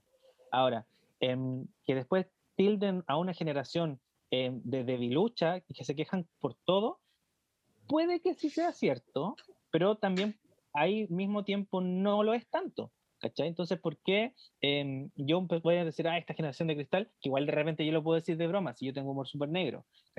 Em, pero hablando súper en serio, no es como que exista, para mí es como un colectivo inventado para que cuando los derechistas quieren defender a alguien, empiezan a decir, ay, la generación de cristal.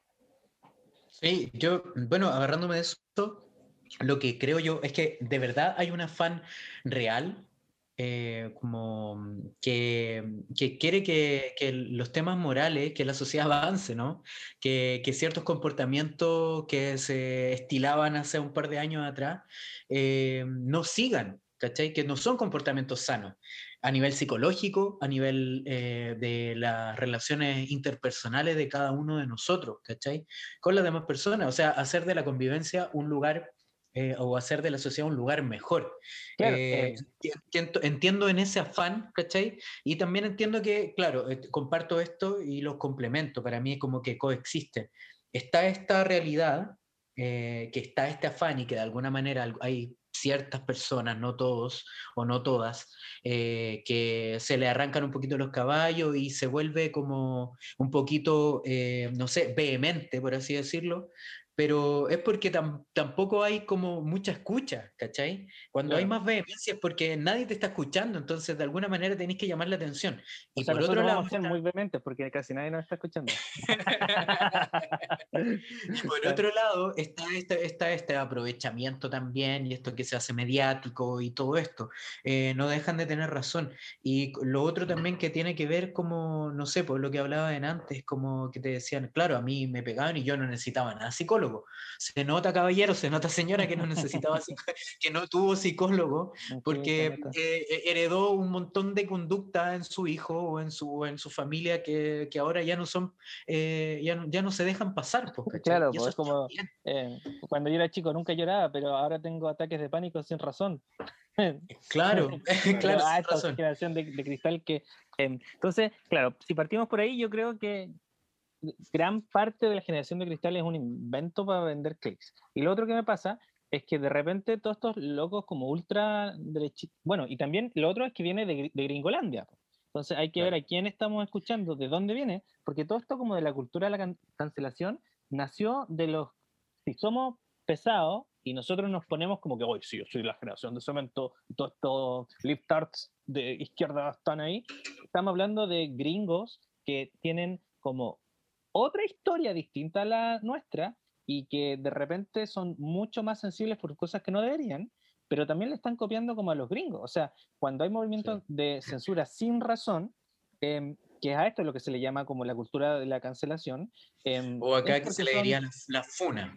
La claro, claro. Eh, mm, sí, aunque para mí como que el concepto funa como que se aplica más específicamente a, personas. a personas específicas que lo merecen. Eh, pero claro, podríamos decir que sí, algo como correcto sería fumar. Pero me, pasa que son, son 10 locos en Twitter que andan reclamando por algo que no deberían.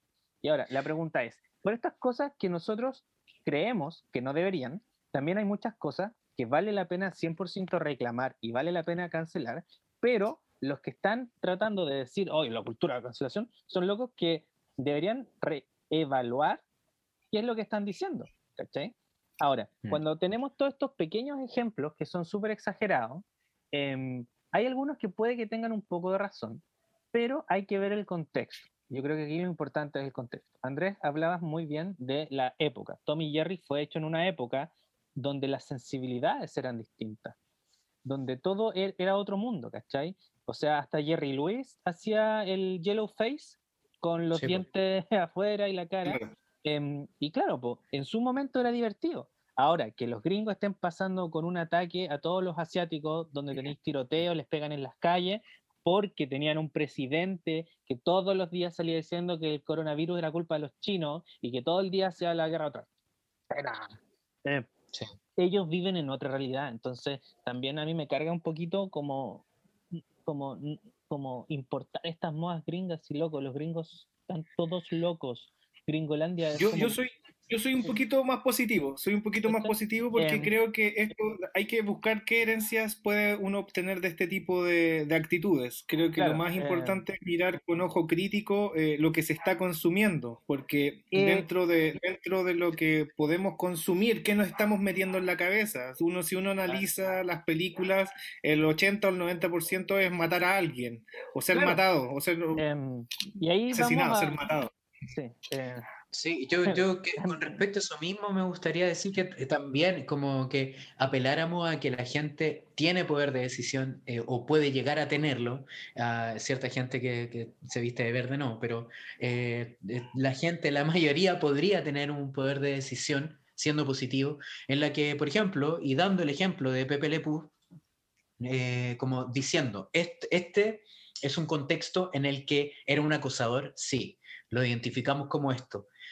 Pero el personaje existe, entonces ya sabemos para dónde no apuntar, ya sabemos que esto existe en la realidad y que no es, eh, algo, no un comportamiento bueno, ¿cachai? Como yo Bravo. Em, claro. Y ahí va otro, otro punto al que quería llegar, que es, aparte de entender que el contexto, son dos cosas las que quiero decir. Número uno, en, primero, em, hay que, bueno, tres cosas realmente. Número uno, contexto, eh, pero también hay que dar una advertencia. Si en esa época era distinto, no se trata de que porque cinco personas en Twitter quieran borrar lo que el viento se llevó, eh, vamos a tener que cancelar la película. Pero sí es súper bueno que haya una advertencia y que digan, oye, ¿sabes que esta película fue hecha en otra época? Eh, ahora, los gringos como que tienen esta manía, yo por lo que he cachado, donde, oye, es que si tú ves algo en la tele tiene que ser así, ¿cachai? Como que, y a mí, lo que a mí me da risa personalmente, y puede que yo esté súper equivocado, es cuando empiezan, ahora caché que querían cancelar a Cia, porque iba a ser una película con, con esta niña que sale en todos sus videos musicales, la cara chica, donde actuaba de autista, y ellos querían que un niño autista actuara de autista. y querían cancelar a Cia.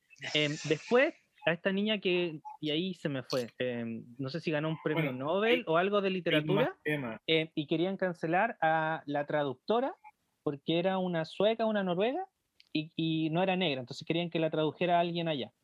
Em, Sí, que fuera del mismo color. Entonces, pero claro, ¿cuántas personas no, no son, a- no- son cuántas? 10, 20. Pero esto se mezcla Sí. con eh, temáticas reales, ¿cachai? Que es cuando los más media, las películas, empiezan a tener em, eh, personajes que son 100% y claramente ofensivos. Ahora, claro. hay que saber distinguir y para esto es súper bueno tener diferencias etarias. Y como Andrés lo decía, poder de- decir, esto no es para niños.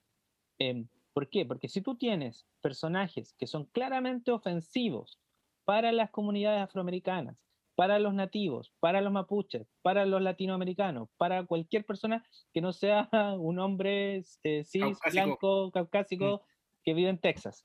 Em, pero es en serio, es peligroso y sí deberíamos revisitarlo y sí podríamos decir, oye, ¿sabes qué? En verdad sáquenlo, porque esto no está bien.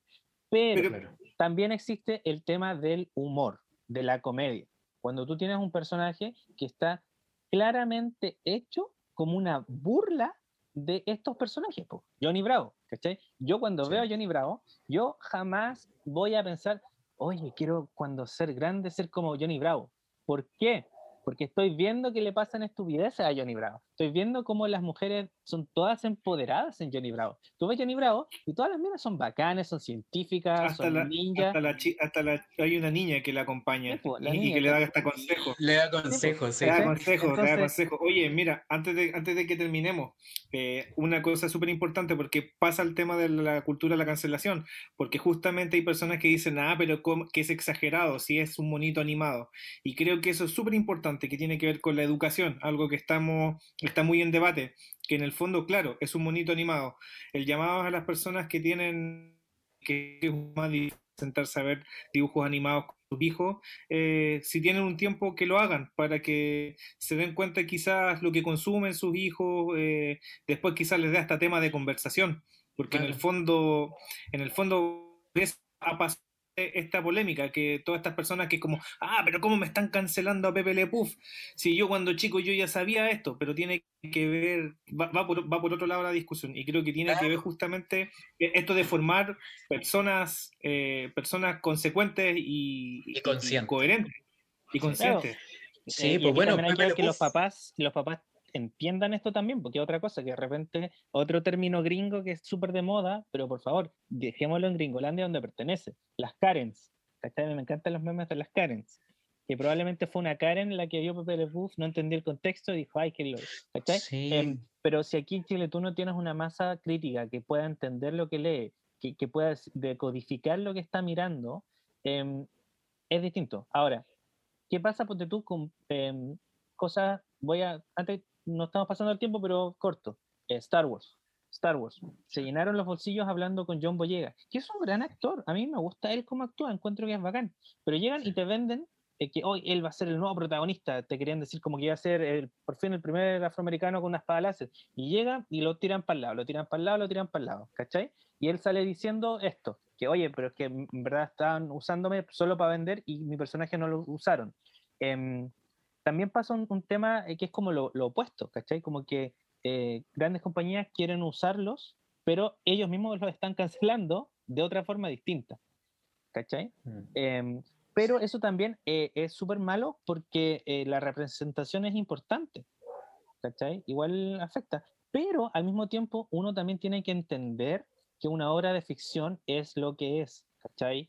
Em, yo viendo a Batman, eh, voy a tener que decir, oye, como niño, para mí Batman es lo mejor. Y aquí nos vamos a tomar la- mi próxima sección, eh, volviendo a Johnny Bravo. Pero, insisto, yo no voy a decir, oye, Johnny Bravo, yo quiero ser él. No, porque tengo que sentarme, verlo y analizarlo. Y como Andrés, tú dices, es importante la comprensión lectora. ¿cachai? Entonces, si tú ves algo y dices, oye, ¿sabes qué? Esto me está, se está riendo alguien, ¿cachai? Se están riendo de Ross. Me están mostrando Friends porque Ross es un idiota. Eh, Sí. Y todos te pueden decir, oye, tú eres como Ross porque te gustan los dinosaurios. Yo, "Oh, sí, yo soy igual de ñoño que Ross. O Yo soy igual de sarcástico que Chandler. O soy como magnético como Mónica. Em, em, por eso a uno le gusta Friends, porque tú encuentras parte de uno en los personajes. Pero eso no significa Para- que tú vayas a desarrollar toda tu personalidad y copiar. Y ahí también otra cosa que pasa en los gringos, que los gringos como que si tú veis los memes y ves como toda esta cultura, em, eh, y yo lo hablo desde ahí, o sea, yo no he ido a Gringolandia, no quiero ir, no voy a ir, em, pero tienen esto de como el, el, el agente K de Blade Runner, como, oh, mira, ese soy yo, ¿cachai? Está este meme de soy yo. Em, uno no tiene que ver un personaje identificarse. Eh, entonces, si más que cancelar a Pepe Le Pew, yo creo que el tema es abrir la conversación, que es lo que nosotros estamos haciendo, como abrir canales de comunicación, ver qué están viendo tus hijos y explicarles, oye, ¿sabes qué? Los zombies no existen. Oye, mira, ¿sabes que Superman en verdad no puede volar? Oye, ¿sabes qué? Em, vi esta película y este actor de color quizás sí debería estar más tiempo, la película no es tan buena como me contaron. Em, oye, ¿sabes que Para terminar- está acosando? Sí. Quizás no debería hacerlo. Quiero, quiero dar mi, mi- mi cierre final de esto, antes de que vayamos a, a cambiarle la arenita al NARF, eh, que los dibujos animados o algunos necesitan eh, cierta advertencia, pero esa advertencia no es para los genios que ya saben la advertencia, sino que para los niños que lo están viendo y que necesitan ese cartelito, no porque sean tontos, sino porque son niños y están en proceso de aprendizaje. Así que para los genios que dicen, ah, pero ¿por qué ponen esa advertencia si yo ya lo sé? No, ridículo, no es para ti. Es para los niños que están en aprendizaje. Así que eso, vamos a cambiarle la arenita al NARF. Esto es Sí. Estación Espacial 132C. Nos vienen a buscar. Te voy a buscar nada.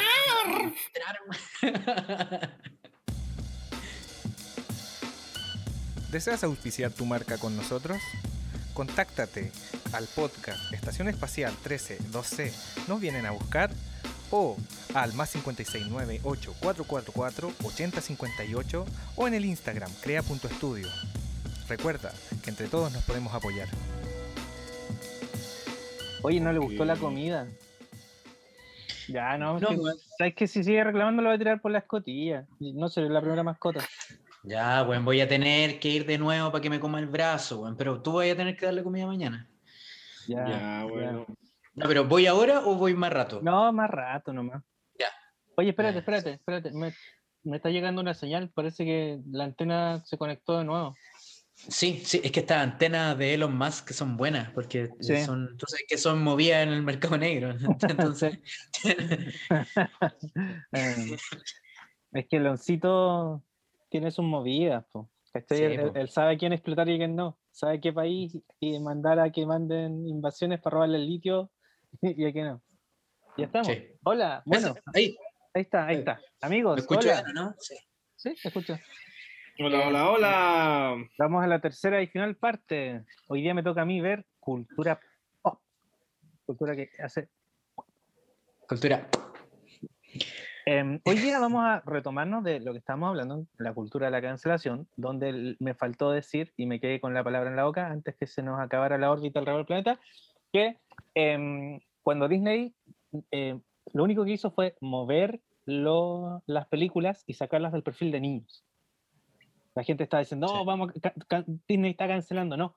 Entonces no es lo mismo. Porque hay que tener ojos que los niños no entiendan las cosas de la misma forma que uno. Y a mí me pasaba cuando yo era niño. Eh, como ya les conté en la sección anterior, yo era un niño que veía muchas películas. Bueno, sigo viendo muchas películas. eh, a veces tal vez demasiadas. o a veces quizás no tantas. Michael Em, Jackson eres tú, soy un niño. Eh, puede ser, no, no quiero ser Macaulay Culkin. Em, y uno como que entiende las cosas súper distinto. Em, pero llega un momento donde tú dices, pucha, sabes que en verdad tal vez no debería todo yo tratar de ser como estos personajes. Y me pasa, por ejemplo, con Elon Musk, que nos vendió esta antena y que ahora va a llenar el cielo nocturno con satélite, lo que va a estorbar la observación espacial, pero va a ganar dinero. En Chile se puede contratar internet de él, como por 100 lucas, creo, em, pero bueno. A todos nos venden la pomada de que este loco es como el Tony Stark de la vida real, y como que hay una romantización súper importante sobre este loco. Eh, pero cuando tú empiezas a investigar un poco más allá, te das cuenta de que en verdad él es peor que Steve Jobs. Porque por lo menos Steve Jobs le decía a sus empleados qué hacer, él no hacía nada, pero por lo menos sabía venderlo. En cambio, este loco, aparte de hacer malos memes en Twitter, lo único que hace es comprar empresas. ¿Cachai? Él dice que quiere tener este plan de, de que la eh, especie humana sea en, viva en varios planetas. Pero en verdad él nació millonario, creo que tenía como diamantes de sangre en la familia. Em, el otro día quiso hacer eh, que invadieran a Bolivia para robarles el litio, para poder hacer sus máquinas. Eh, Tesla se la compró. Entonces, de repente uno como que idealiza muchos personajes, sobre todo personajes de la cultura pop, pero si tú analizas un poco más allá, te das cuenta de que quizás no hay tanto que idealizar y que en verdad tienen un lado oscuro. Em, y hay varios ejemplos en la cultura pop sobre esto. No sé, em, por ejemplo, estábamos hablando de Johnny Bravo en la sección anterior. Em, Johnny Bravo, claramente, uno no va a idealizar la confianza que tiene, ni jamás va a querer ser como él. pero hay muchos otros. No sé si ustedes quieren al tiro comentar algunos o... Está, está, lleno. Bueno, de partida, eh, cancelemos a Elon Musk. sí, no, bueno, es que yo creo que tiene que ver como hay personas, claro, todos como personas tenemos, tenemos momentos oscuros, tenemos momentos claros, eh, llenos de, de luz, pero, pero hay matices, ¿cachai? Eh, el tema es que hay seres que son bastante oscuros eh, y bastante más oscuros que otros seres oscuros. Eh, e, ese es el tema y, es, y en eso hay que saber diferenciar y por eso hay que debatir y hay que hablar las cosas. en cuanto como a personaje y hablando también como de toda esta cultura que, que tienen los gringos, a mí me llama mucho la atención y partiendo ya y ya tomando pie firme en el tema, eh, toda esta mm, idealización del, héroe vengativo, ¿no? de, este, de este héroe que va a tomar venganza por sus propias manos y que se ve mucho desde los cómics, eh, pasando por la televisión y llegando al cine, como Batman, como Punisher, como, eh, no sé, este, Daredevil, eh, como eh, Moon Knight. son todos justicieros descarnados y que agraciadamente Batman tiene la ley o él se impuso la ley de que, de que no va a matar, pero muchas veces no es así.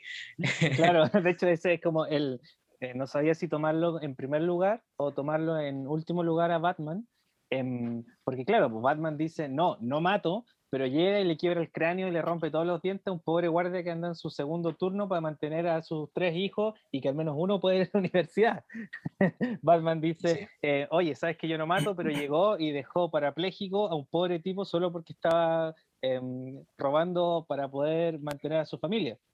Andrés quiero aportar desde el punto de vista más latinoamericano sobre los personajes ficticios de los cuales uno no tiene que ser y más local, que pasa algo muy curioso que tiene que ver con su comportamiento fuera de las cámaras más que su personaje. Voy a hablar del compadre Moncho. El compadre Moncho, fuera de las cámaras, es un tipo que tú lo ves tomar metro, eh, lo ves caminar por el centro, lo ves por todos lados. Y lo más simpático de esto es que la gente le agrada mucho eso del compadre Moncho y está como idealizado el compadre Moncho.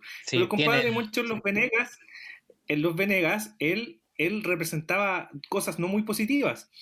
Eh, la persona que no te pagaba la cuenta, el vividor, el trasnochado, y pareciera que esas cosas a nosotros nos gusta sentirnos representados como latinoamericanos de, de, ese, de, esa imagen, como la imagen del compadre Mocho. No estoy diciendo que el compadre Mocho sea malo, sino que estamos hablando de cómo idealizamos ciertos, ciertos arquetipos que no son positivos dentro de una sociedad, y el compadre Mocho eh, tiene que ver mucho con la idiosincrasia chilena, así como de la persona que se salta a la fila y, ocurre, eso. Obviamente, e, él no, las nuevas generaciones no creo que eh, hayan tenido la oportunidad de ver los Venegas de manera constante como nosotros los podíamos ver, pero él está siendo idealizado por, otras cosas.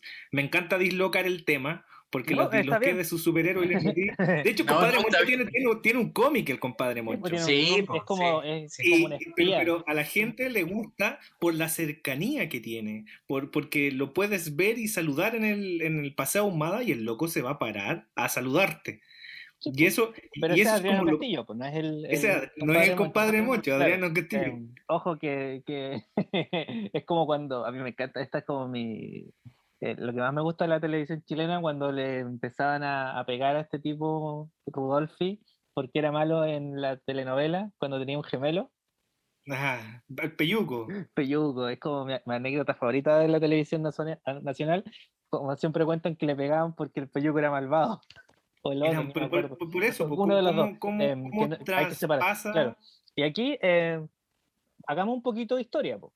Em, antiguamente teníamos todo esto como los héroes que eran héroes reales, todo era como blanco y negro, teníamos a John Wayne que llegaba y mataba a los malos y eran todos, pero luego eh, los arquetipos cambiaron y llegó el antihéroe. El antihéroe es esta figura que ya no solo llegaba y salvaba al banco, eh, sino que de repente podía tomar un par de billetitos y echárselos al bolsillo. ¿Cachai? Entonces, Em, pasamos de, de, este héroe como sin fallas, el género solitario, aunque el actor que interpretó al género solitario está acusado de canibalismo. Em, em, y tenemos el antihéroe. Y el antihéroe fue como lo que más prendió culturalmente hablando, porque ya hablamos de un ser un poco más real, un poco más humano. O sea, el héroe tiene fallas. No solo eh, eh, está todo bien, sino que tiene fallas. Y ahí nacen todo esto, sobre todo los cómics que hablabas, Carlos, los justiciarios, que también vienen a obedecer a un tema sobre em, hacer la ley por mano propia. Y quizás en los cómics funciona, pero cuando tú tomas esto y lo llevas al mundo real, em, el justiciero no debería ser algo que tú apoyes, debería ser todo lo opuesto. ¿Por qué? Porque cuántas veces ha pasado que la justicia encuentra culpable a alguien que finalmente no lo es. Entonces tienes a Batman quebrando muñecas, quebrando rodillas, y probablemente el tipo iba pasando. Es como el otro día veían los Honest Trailers, el Honest Trailer de Batman, la serie animada, y los tipos que hacen ese show se reían y dicen, oye, pero eh, hubo una explosión, van dos tipos caminando y luego Batman les saca la mugre. hay, una, hay una parodia. Iban corriendo, iban corriendo de ahí. Vieron una explosión, solo iban de noche en Gótica y llegó un millonario eh, vestido, disfrazado, eh, y lo agarraba a combo. Entonces, también pasa que Batman es como esta fantasía capitalista del tipo que, que no solo es millonario, sino que también tiene un, cuerpo perfecto y es el mejor detective y, sabe de todo. Entonces es Sherlock Holmes, eh, y, y, para atrás, y para atrás, eso fue en los 50 con, James Dean en Rebelde sin causa. Desde ahí empieza a instalarse esta imagen del hombre masculino, viril y que todo lo soluciona a golpe. Exacto, y de repente uno como adolescente puede tomar estos ejemplos y, no sé, ser como Kratos y abrir las puertas a golpes porque es lo que te enseñan los medios. Pero igual hay que tener un poquito de conciencia sobre esto. Y uno, hablando sobre Batman, que hay mucho que hablar, em, de repente gastarse un millón en un Batarang en vez de hacer una escuela, o de repente gastarse tres billones en un auto que anda chocando, en vez de impulsar la economía local haciendo, no sé, un colegio, trabajando en la reinserción, eh, de repente Batman no, no es el mejorcito. Y aquí yo eh, buscando en internet, porque teníamos muchos muchos muchos ejemplos, teníamos, bueno, Johnny Bravo, tenemos em, todos los Watchmen, tenemos Robocop, tenemos al juez Dredd, Punisher. Em, bueno, Punisher em, lo que más me da risa es cómo, volviendo a este país ne- nefasto, los gringos, todos los pacos gringos, y apuesto que todos los pacos de acá, que los tres que saben leer, y que con suerte solo leen cómics, van a pensar que Punisher es bacán. Y muchos gringos, pacos, blancos, supremacistas, estaban como súper enamorados del Punisher. Y los escritores salieron a decir que les daba asco y repugnancia que los pacos que andaban matando gente anduvieran como con poleras de The Punisher, porque Punisher Sí. va, él mismo va en contra de ellos, ¿cachai? Em, y son sátiras. Y mira, aquí encontré, súper como muy random, pero voy a usarlo como lista para que los vayamos comentando en un sitio que se llama cbr.com. Em, para los que no conocen, CBR es un sitio de estos como cualquiera que habla siempre de cómics, de cultura pop. Y yo los sigo Sí. en varias redes sociales y siempre... Y bueno, aquí tienen una lista de 15 em, personajes que no deberían ser tan admirables. Y lo encontré y me llamó la atención que justo era lo que estábamos hablando. Entonces, si quieren, nos podemos tomar de, de esta lista de 15 y vamos rapidito comentando uno por uno. Bueno, en, en primer lugar está Batman. Ya hemos hablado harto, harto de él. em, pero, ¿y ¿por qué? Yo, o sea, yo he soñado que soy Batman. Pero como adulto, yo jamás querría ser activamente como Batman. Me encanta su historia. Sí. Em, de Pero repente no yo... fascista. Sí, po, ¿cachai? Sí. Yo cacho Sí. más de, de Marvel Comics, como que no solo me vi todas las películas Marvel, sino que como que los cómics que yo leo son eh, los de Marvel. De DC he leído muy poco, onda como los básicos, los que todos han leído. Em, Pero tiene, tiene un carisma Batman, tiene un carisma extraño. Por ejemplo, en la película, en la película Hotel Transilvania, cuando nace el hijo Bla, de esta bla, entre, entre un vampiro y una, digo, entre una vampira y un humano, el hijo le dice a su abuelo, como quién quiere ser como tu abuelo Vlad, le dice, yo quiero ser puro. Y es súper gracioso porque el chico sabe volar sí, y aprende a volar y la primera weá que quiere ser es Batman. es Batman. Sí, pues Sí, todos po. los niños queremos ser Batman, pero después llegáis a los nueve años y te das cuenta que en verdad no. Mira, en la otra lista, el siguiente es Rick Sánchez. Rick, Rick, Rick, Rick Sánchez, sí, Sánchez. además, po. Em, Es que se sabe, po. sí, se po, sabe, pero pero no es falta- tremendo personaje, ¿eh? es Sí. tremendo personaje, pero Sí. es tremendo personaje, pues ahí está la weá, que es un personaje, no es una persona real y no podía esperar ser como Rick Sánchez, que es un weón que psicológicamente está más perturbado que todos. Sí, Y po, ya, o no sabe, y ya no sabe quién es. ¿no? Sí, eh, hemos visto cómo ha tratado de suicidarse, está solo. Está así, despersonalizado, alienado, pero de una manera El tipo tiene increíble. una depresión clínica. eh. Claro. El otro día leí que en ese capítulo donde él quería ir al baño a defecar solo, lo habían escrito para el de Community y nunca pudieron filmar ese episodio.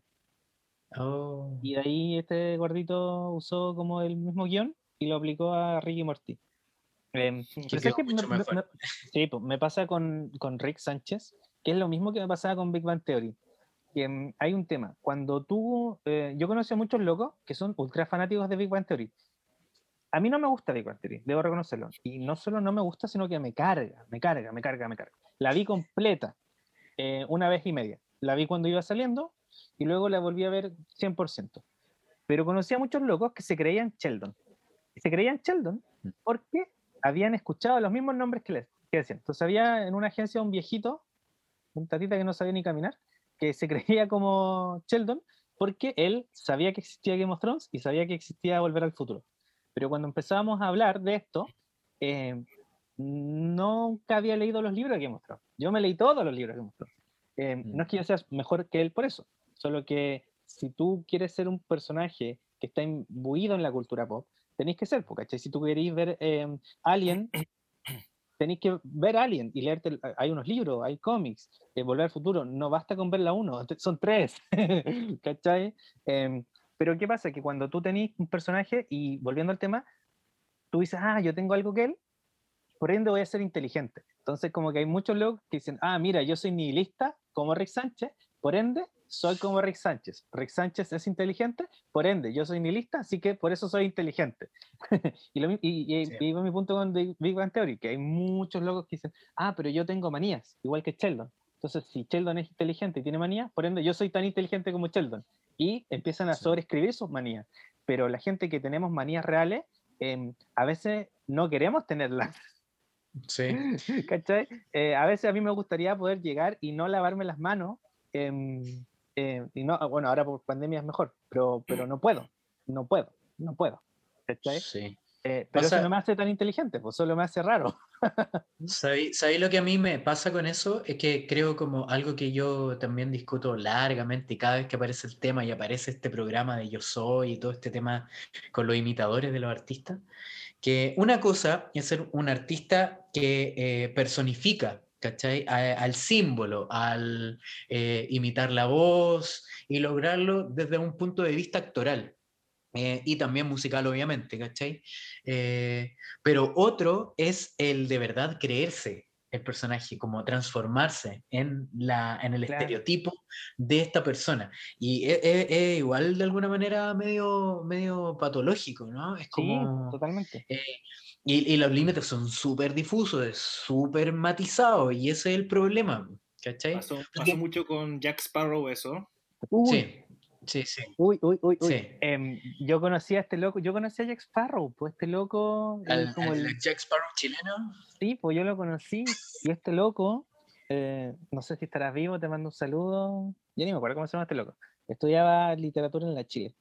Este loco se creía Jack Sparrow, entonces a veces andaba disfrazado de Johnny Depp, y en su vida normal, Ah, cuando le contestaba a algunos profes, él se movía y hablaba como Johnny Depp, porque él se creía Johnny Depp, ¿cachai? Él tenía Cosita. como, como que en su vida real, y cada vez que lo veíamos estaba como disfrazado, no porque fuera un evento de Jack Sparrow, que, que siempre lo hacía, iba a Fantasyland, iba a todos lados, pero él como que en su vida diaria se disfrazaba de Johnny Depp y lo imitaba al moverse. ¿cachai? Ponía estas, como estas caras feas que hace este tarado de Johnny Depp, así, "Uh, uh, uh, uh", y el loco se hacía como la misma barbita, se compraba como el sombrero, ¿cachai? Porque sí, tenía un aire, pero, pero él en su vida real se creía Johnny Depp. Ya mira, pasamos al siguiente. Rocha, de Watchmen. Em, Ya, pucha, a sí. mí me encanta, me encanta Rochard, es mi favorito. Pero también por Rochard, él, para empezar, no entiende que hay un mundo gris, ¿cachai? Es un personaje que claramente está en el espectro. Em, Mm. em, y Rochard eh, también es como súper medio fascistoide, po.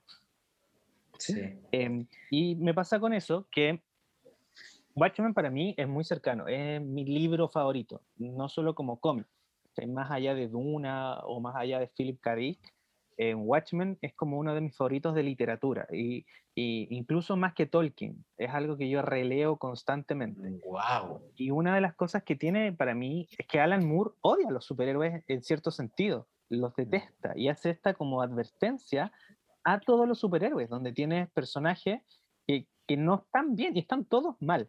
Pero cuando llega este loco Zack Snyder, que a mí me carga, eh, que tiene problemas de compresión igual. lectora, em, él no entendió esto, no entendió Watchmen, y ¿qué hace? Hace como una alabanza a los superhéroes, y los muestra todos cool, en cámara lenta, pero tú en el cómic ves que los locos le andan Sí. pegando a los guardias y andan matando locos en una cárcel que no estaban destinados a morir, em, pero llegan a- y los muestran en cámara lenta como si fuera 300, ¿cachai? Y se ve hermoso, y a mí me encanta la película, y la veo en 4K cada vez que puedo, la versión extendida. Pero no entendió qué hay detrás, ¿cachai? Hay serios problemas de compresión lectora con Zack Snyder. Creo, Sí, creo que, lo- creo que lo- es importante. Carlos, dale tú. No, no, y que los glorifica, los pone en el, en el, en el, en el lugar de dioses, eh, como de una manera tan explícita, tan literal, que, que copia eh, imágenes religiosas, o sea, para él Y no son sutiles. son dioses. Claro, no son sutiles, ese, eso. Y cre- creo que tiene que ver incluso con el tema del desarrollo, por ejemplo, mitológico que uno puede encontrar en Grecia, eh, que tiene que ver con los dioses. O sea, en el fondo los dioses, por muy magníficos que fueran, eh, tenía, eh, se, se crean ciertos cuentos para demostrar cuáles, como educar, cuáles son las falencias que puede tener un dios que lo hace humano. Zeus está vinculado a puras violaciones. Zeus es el violador más grande de toda la historia de, de- de los cuentos, por muy superhéroe que sea. Eh, también, por ejemplo, volviendo ahora a los casos más actuales, yo creo que me quedo con lo que le dice el tío Ben a Spider-Man. Un gran poder conlleva una gran responsabilidad y está vinculado a eso, a lo que estábamos hablando del otro día del poder, que el poder, si tú lo ejerces, puedes llegar a ser un gran fascista. Por ende, por eso, por eso Spider-Man como que eh, eh, tiene esa, esa evolución de, de- de- de que se siente maldecido por tener el... Sí, y bueno, em, Spider-Man también está muy legado a que es como Estados Unidos se ve a sí mismo frente al extranjero. Pero yo creo que ese es un tema que podríamos entrar muy a fondo otro día. Em, y claro, pues lo mismo que hace Ozymandias, cuando, spoiler para un libro de 35 años, em, termina matando a todo el mundo con un, pu- con un pulpo gigante como el que se nos apareció el otro día, creado genéticamente por científicos. Em, te Sí. pregunta, oye, pero ya mataste a toda esta gente, eres un- el villano. Le dije, sí, pero salvé a la humanidad. ¿cachai? Entonces, no soy tan malo, pero sí, sí lo es. Y todos los demás también lo son y son todos... Bueno, pasemos al siguiente. Oye, otro, otro spoiler, y, y es, es un- es algo, eh, ya voy a parecer evangélico de la wea, pero porque estoy viviendo ese momento. Eh, la wea que está pasando en SNK es pa- bastante parecido. Y mm, la wea partió como de este fenómeno de que gigantes contra humanos, y la wea se transforma en un drama político, y qué bueno que, que ha sido así, porque, mm, spoiler, eh, hay distintas facciones y ya no se sabe quién es el- si hay villanos, son son, son héroes. eh, eh, solo lo que queda es que la guerra transforma a los weones en unos energúmenos. Y al lado de Kemerí hay energúmenos, pero allá hay gente dentro de estos foros y dentro de los grupos de Facebook que son o jagueristas, por Eren Jaeger, que es el, el- el protagonista, o son marlistas, o son legionistas, ¿cachai? Que, eh, entonces, eh, es, es muy delicado el asunto. Es como, claro, hay gente que se lo toma como un- con humor y todo, eh, pero hay otra gente que se lo toma en serio y ese yo, yo creo que ahí hay que tener cuidado. Sí, pues, y, y Sí. va muy de la mano con lo... Dale, Andrés. No, simplemente que quería aportar lo mismo y voy a ponerme ultrista porque yo soy el único ultrista de, de- de lo que voy a decir.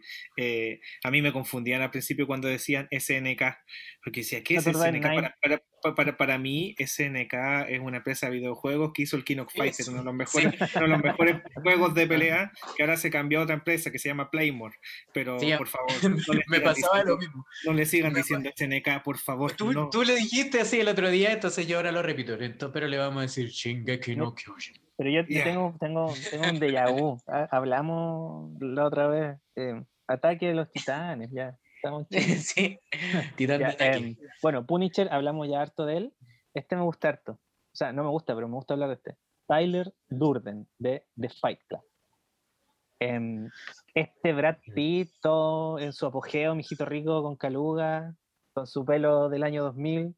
Todos Con los cara de que, ah, ¿qué- Sí. ¿me llaman? ¿Qué pasó ¿Me puedes repetir el nombre? ¿Qué, qué, Ay. quién, quién? Tyler Durden, Brad Pitt en el Club de la Pelea. Pero es que no se Ah. supone que hablemos del Club de la Pelea. po. Em, cuando salió, todos los locos querían ser Tyler Durden, ¿cachai? Em, y, pucha, voy a sonar súper hipster de nuevo, de nuevo, voy a tener que admitir que soy hipster, pero em, yo era nihilista desde antes, po, ¿cachai? Y entonces cuando salió este loco así como con esta ola de hoy anticonsumismo, anticapitalismo, eh, ya igual yo trabajo en agencias agencias de publicidad, pero, aún no- pero quejándome. em, y todos así como, "Oh, eh, eh", ¿cachai? Em, no, es que creo- pero loco, igual era un terrorista. Yo, y yo creo el mejor personaje, disculpa que te hablando de Brad Pitt y su six pack en esa época, era mejor el personaje que hacía de gitano en, en Snatch, Cerdos y Diamantes, que es una bola muy sí, parecida, sí, es muy pero, parecido. pero, pero para mí, eh, así como del nihilismo, hablando del Sí. nihilismo, agarrándome el nihilismo, me gusta más el gitano, porque, eh, eh, porque ahí hay otras cosas, porque el loco es estafador, porque el loco es borracho y bueno para los combos. Sí, pero no es tan famoso, ¿cachai? Eh, como que Fight Club igual fue como culturalmente en la cultura pop fue Claro. como grande. Em, em, pero tenía esto, pues, de, de ser este macho alfa eh, que casi que te orina encima para que, que tú te sometas a él. Eh, y que también aportó caleta hasta como cultura del bro, como del chat, del Brad, del bro, em, Eh. eh, machito alfa y todas sus derivaciones que podríamos tener un capítulo entero sobre machitos alfa en la cultura pop. Sí. Bueno, hablando de las chiquillas, pues, hablando no solo de los machitos, sino Harley Quinn. Yo entiendo que a uno le guste Harley Quinn, a mí me encanta el personaje de ella. Eh, recordemos que Harley Quinn nació en la serie animada de Batman de los años 80. em, la psicóloga que trataba al guasón y que luego ella se enamoró, y, pero de él y lo liberó, pero oye, su relación es asquerosa, po, o sea, el guasón abusa emocionalmente de ella, brígido, em, y finalmente hicieron como un retcon y eventualmente recuerdo que leí un cómic una vez que ella tenía algo con, la, con esta niña, la de las plantas, con Poison Ivy. Pero eh, nos falta el post en Facebook de, de esta, así como, "Ay, mi pudín, así como idealizando su relación de pareja. Quiero ser el guasón, tu Harley y tú ser mi guasón. No, pues no, Eh, qué sí, relación más mala. Tóxica, la sí, pues te- Tóxica, relación tóxica. tóxica. Tóxica. Sí. Perdón. em, no, y aquí ya es como lleg- llegamos al epítome, el juez Dredd. También me encanta el juez Dredd. Em, me encanta la película nueva, eh, la de, de Stallone, no tanto. Pero juez Dredd también, pues ahí todos creyéndose juez Dredd, pero juez Dredd es juez, jurado y ejecutor, pues. Que Sí, es como... ahí, ahí tenía el ejemplo explícito de que ahí el autor de ese cómic eh, eh, está haciendo una crítica bastante eh, como eh, eh, explícita, de, de no diciéndolo de esa manera, eh, a esa figura, ¿cachai? Es grosero, Sí, ¿cachai? pues, o sea, es una sátira 100%, pero no falta, no falta que empieza a idealizar al juez Dredd.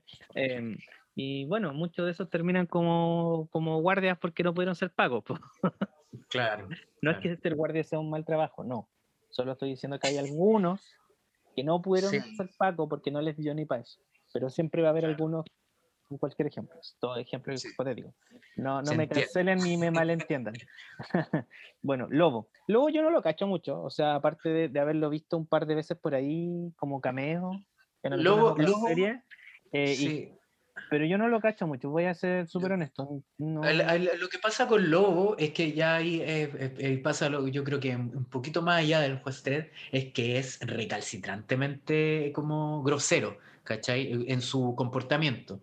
O sea, el Sí. weón no le importa nada. eh, mientras te mata, eh, sí, eh, entonces de verdad no le importa nada y es todo, todo lo que está mal en un ser humano, pero aún así tiene como su lado luminoso, por así decirlo. y es, como, Pero- es como desde el lado contrario. Y Claro. es por ahí donde se agarran eh, con, con ese personaje. Claro. Em, para ir apurando un poquito la lista, nos quedan algunos más. Bueno, Severus Snape. Eh, yo no leí los libros, no me gusta Harry Potter, me vi todas las películas, las odié. Em, me van a crucificar un poco por ahí. Eh, dicen que los libros son buenos. Harry. Eh, Ha- Harry Potter, Harry Potter. El peluca Es que- es que te digo una cosa, Eh, encuentro, encuentro que eh, más allá del libro, porque personas me han comentado sobre el libro, he conocido personas en mi vida muy fanáticas de los libros de Sí, Harry bueno, Potter y me han dicho bueno. que la construcción del personaje Harry eh, de, de Severus Snape es muy, es muy, es muy potente. Como, es, como, es como el humano más humano. con Claro. Porque es el que más muestran humanos con matices de lo, de lo blanco y lo oscuro, que en el fondo Sí, eso es lo que es un, eso es un ser humano. Siento que en la filmografía, en las películas, el actor que lo representa lo hace muy bien, aunque el bananero lo destrozó, y lo destrozó muy bien, pero el actor que lo hace eh, es un muy buen actor él. es que él es un gran actor. que- Fue, fue. Alan, Rick, fue. Alan Rickman es Alan gran actor. Em, y- y- Ahora, si No, solo vemos las películas, si solo vemos las películas, igual vemos a un loco emo que nunca pudo dejar a su primera ex y que le hizo bullying al hijo de la ex porque estaba Claro. enojado porque la mina no lo pescó. Un. Entonces, viendo solo las películas. Em, y este me Sí. gusta, o sea, me gusta harto también. Y volvemos a lo mismo. eh, Light Yagami de Death Note. Pucha, Mm. sí, igual como personaje es bacán, pero si tú te empezás a creer Light, igual tenéis problemas, po, porque ahí el bacán es L, pero este loco igual se le sube el poder a la cabeza. Sí, po. em, y ya es un genio y todo, po, pero el loco, si fuera un dios, sería un, un dios basura, sería un dios griego. Sí, po. ¿Cachai? Puta, igual de repente me dan ganas de tener el Death Note para anotar el nombre de un presidente, pero. Sí. El tema es que dónde, cuándo paras. Sí, po. Claro. Sí, sí. ¿Cachai? Sí, sí, pues ahí está, ahí está el límite que rompe el deseo. Sí, Y ya para terminar con los dos más potentes, porque ya se nos está acabando la energía termonuclear, eh, Darth Vader, po. Darth Vader, Sí. Darthito Vader. Voy a, Em, voy a espera, pausa. Te voy a ocupar los mismos dos o tres minutos que tú hiciste. Hay algo súper interesante sobre Darth Vader, eh, más allá del personaje y la romantización y su construcción, cosa que yo no sé porque no soy fanático de Star Wars. Sí debo decir que eh, John Williams, en el trabajo de la construcción musical de Darth Vader, da un pie inicial a poner música para un personaje como Sí. para un personaje cuando entra y cuando sale, y, y una música ícono. O sea, muy pocas veces la música se ha transformado en ícono, en íconos. Y hay una serie que todos hemos visto y que construye su música en base a los malos. Y es muy famosa la serie. Es Dragon Ball. Si Sí. ustedes analizan, por ejemplo, hay dos entradas de malos que son marcadas, Darth Vader y la de Piccolo Daimaku Sí. Uno Sí. coloca esas canciones, pero si después uno empieza a buscar los original soundtrack de cada, de cada serie, o sea, o de cada saga, la saga de Vegeta tiene, Vegeta tiene su- tiene- tiene su música, Freezer tiene su música. Sí. Cell y los androides tienen su música, y Majin Buu tienen su música. Cada- Sí. Por ende, todas las sagas de Dragon Ball y, lo- y los compositores desarrollaron eh, la música de la saga en base a los malos, pero esto parte con Darth Vader. Eso era lo que quería Sí. aportar desde el punto de vista. no, y, eh, y bueno, el leitmotiv, yo encuentro que Sí, el claro, leitmotiv. eh, el leitmotiv fue usado durante la música clásica, en la música moderna. eh, para mí el peak es lo que hizo Howard Shore con El Señor de los Anillos. Onda, El uso del leitmotivs en todas las películas de Peter Jackson, para mí es como el epítome de lo que es el leitmotiv moderno. ¿Cachai? O sea, Sí. la construcción musical ahí, usando eh, este recurso, es como donde llega le- mejor que John Williams. Pero Oye, bueno, eh, eso parte este con Wagner. Sí, Sí, po. sí. Sí, Oye, pero hablando este es de cultura tema- pop, de cine ahora. Este es un tema, un tema súper interesante y a mí yo ahora desde, desde ahora ya les pido para un- alguna próxima sesión de Estación Espacial 1312 nos vienen a buscar que tratemos este tema en profundidad porque para mí es súper fascinante y, y- creo que, que para todos los que nos escuchan y para ustedes también creo que es un tema que da para largo y que podríamos como tratar de manera así extensa. Eh, me parece lo de Dragon. Ball, lo de Darth Vader, lo de, de todas las weas. eh, y cómo se alimenta ahora todas las series y las películas nuevas en base a esa fórmula, ¿cachai? Sí. Eh, eso es súper interesante. Ya, mira, y para terminar, porque ya nos falta el último, pero es- también es como más importante, el Risas, Ah, el risas. de Joker, el Guasón. El guasón. Sí, po. Como le Bueno, decíamos a las el cartas, el, el, el El Joker, po. Joker, sí, Joker. Ok, ok. Sí. Joker, Queen y Kaiser. Yo, Sí. yo, ustedes que son más fanáticos de DC o saben más de cómics, yo voy a dar mi impresión de la última película del, del Vivimos, porque así le llaman, el Vivimos. eh, sobre lo que yo, lo- como no fanático, porque yo no soy fanático de Batman, eh, yo soy más llevado al mundo de la, de la animación japonesa. eh, a mí me pasó con la última película del, del Vivimos, que son dos películas totalmente aparte en una. Que hay una película que dura una hora, una hora y media, que trata sobre alguien que tiene problemas mentales y después media hora final es para mí el yo es como el Joker de C, es como a- al- al final, Sí. pero la primera hora es como es como hora y media, es como una película muy fuerte, eh, muy potente y vuelvo vuelvo a insistir sobre eh, hay que tener ojo con lo que estamos consumiendo y lo que nos quieren Sí. meter eh, sobre ciertas cosas con ciertos cuidados, no podemos llegar y sumergirnos en la mente de alguien que tiene severos problemas mentales y, y de alucinación, así como así. Claro. Es como, hay que tener ojo cómo la cultura nos está metiendo íconos y cómo nos intenta introducir, más allá de una crítica, eh, Mm. la construcción de, de- de- de ciertos personajes. Eso es lo que quería aportar. Sí. Volvemos al tema, al tema, yo creo, ícono de todo lo que está pasando en Chile, en el mundo, educación. Educación, eh, y es un, es un largo trecho, es un camino extensísimo para que podamos comprender que cada una de esas cosas tiene, eh, eh, si bien está basado en cosas reales, es fantasía, no son personajes a los cuales tú puedas como idolatrar. Eh, me encantó la película del Joker, eh, así personalmente, eh, creo que es un punto de inflexión dentro de lo que está haciendo de DC dentro del cine, que eh, me parece En su gran mayoría un bodrio, eh, pero mm, eh, creo que es un punto de inflexión, pero, no, pero eso no quita que sea un personaje de ficción y de que eh, no es un ejemplo a seguir. Por Claro. favor. Claro, mira, ahí yo quiero Eh. decir un par de cositas cortas. Primero, lo que dijo Top Phillips, el director, es que él quería hacer una película íntima sobre un personaje y la forma en que la pudo hacer fue haciéndola del Joker, porque si no, los ejecutivos no le iban a pasar. Entonces quería Sí. hacer la historia de un- una persona Claro. con problemas psicológicos y no la aceptaban y que hicieron, Eh, eh, eh, eh, ya, el Joker, ya, ya. Y oye, eh, película Joker, ya, Sí. Joker, ya, ven, algo distinto, pero en verdad lo que quería hacer era otra cosa. Em, y eh, no sé si ustedes, bueno, asumo que sí, pero Taxi Driver la vieron, de mm, Martin Sí, pues. Scorsese, Eh, y eh, The King of Comedy.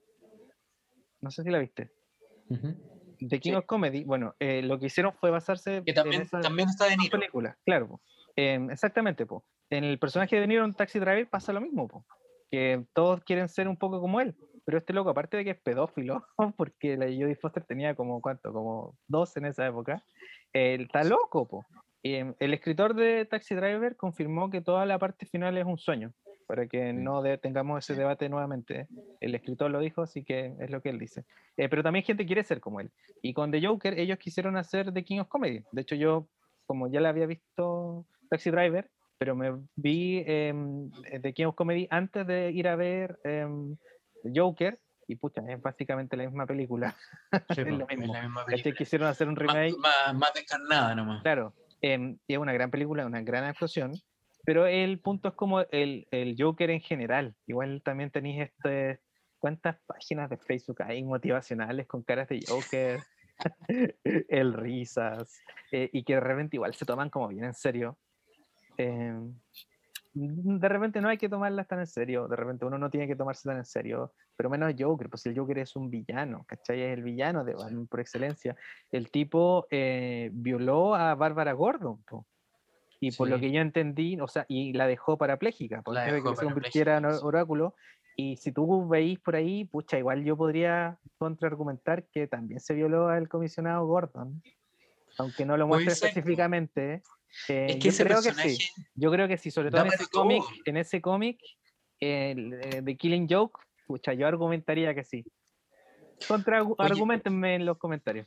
Sí, oye, eh, un datito. El Todd Phillips, eh, en su, su debut cinematográfico, por así decirlo, eh, eh, bueno, uno dice ya, dirigió ¿Qué pasó ayer? y ese tipo de Sí, películas pues. que son divertimento fácil y que te- derivó en el Joker haciendo un buen trabajo a pesar de que está demasiado influenciado por el, el, King of Comedy y Taxi Driver, pero eh, su debut cinematográfico fue un documental sobre Gigi Allen. Gigi Allen, para los que no sepan, es un eh, cantante, entre comillas, de punk. Eh, un weón que básicamente eh, se laceraba en vivo, se empelotaba, eh, hacía caca, se la comía y que también tampoco es un ejemplo a seguir, pero le hizo un documental, lo siguió y es eh, uno de los pocos registros que hay así eh, fehaciente y mirando la cámara de Gigi Allen. Es, un, es un buen documental como para saber cuáles son las motivaciones del director específicamente. Bueno, y, sí, y recordemos también que no es lo mismo ser un director que un guionista. Muchas veces tú puedes ser un Claro. gran director, pero el guion. eh, que esto también podría ser como mm, otro capítulo. Ahí digan ustedes si les interesa escuchar sobre esto. Como de repente yo escribí el otro día un post súper grande en Facebook, que no es lo mismo el director que el guionista, que el editor. Entonces, de repente, cuando Sí. hablan del autor como Zack Snyder, escucha, como director, el loco es, es malo, es un mal director de plano.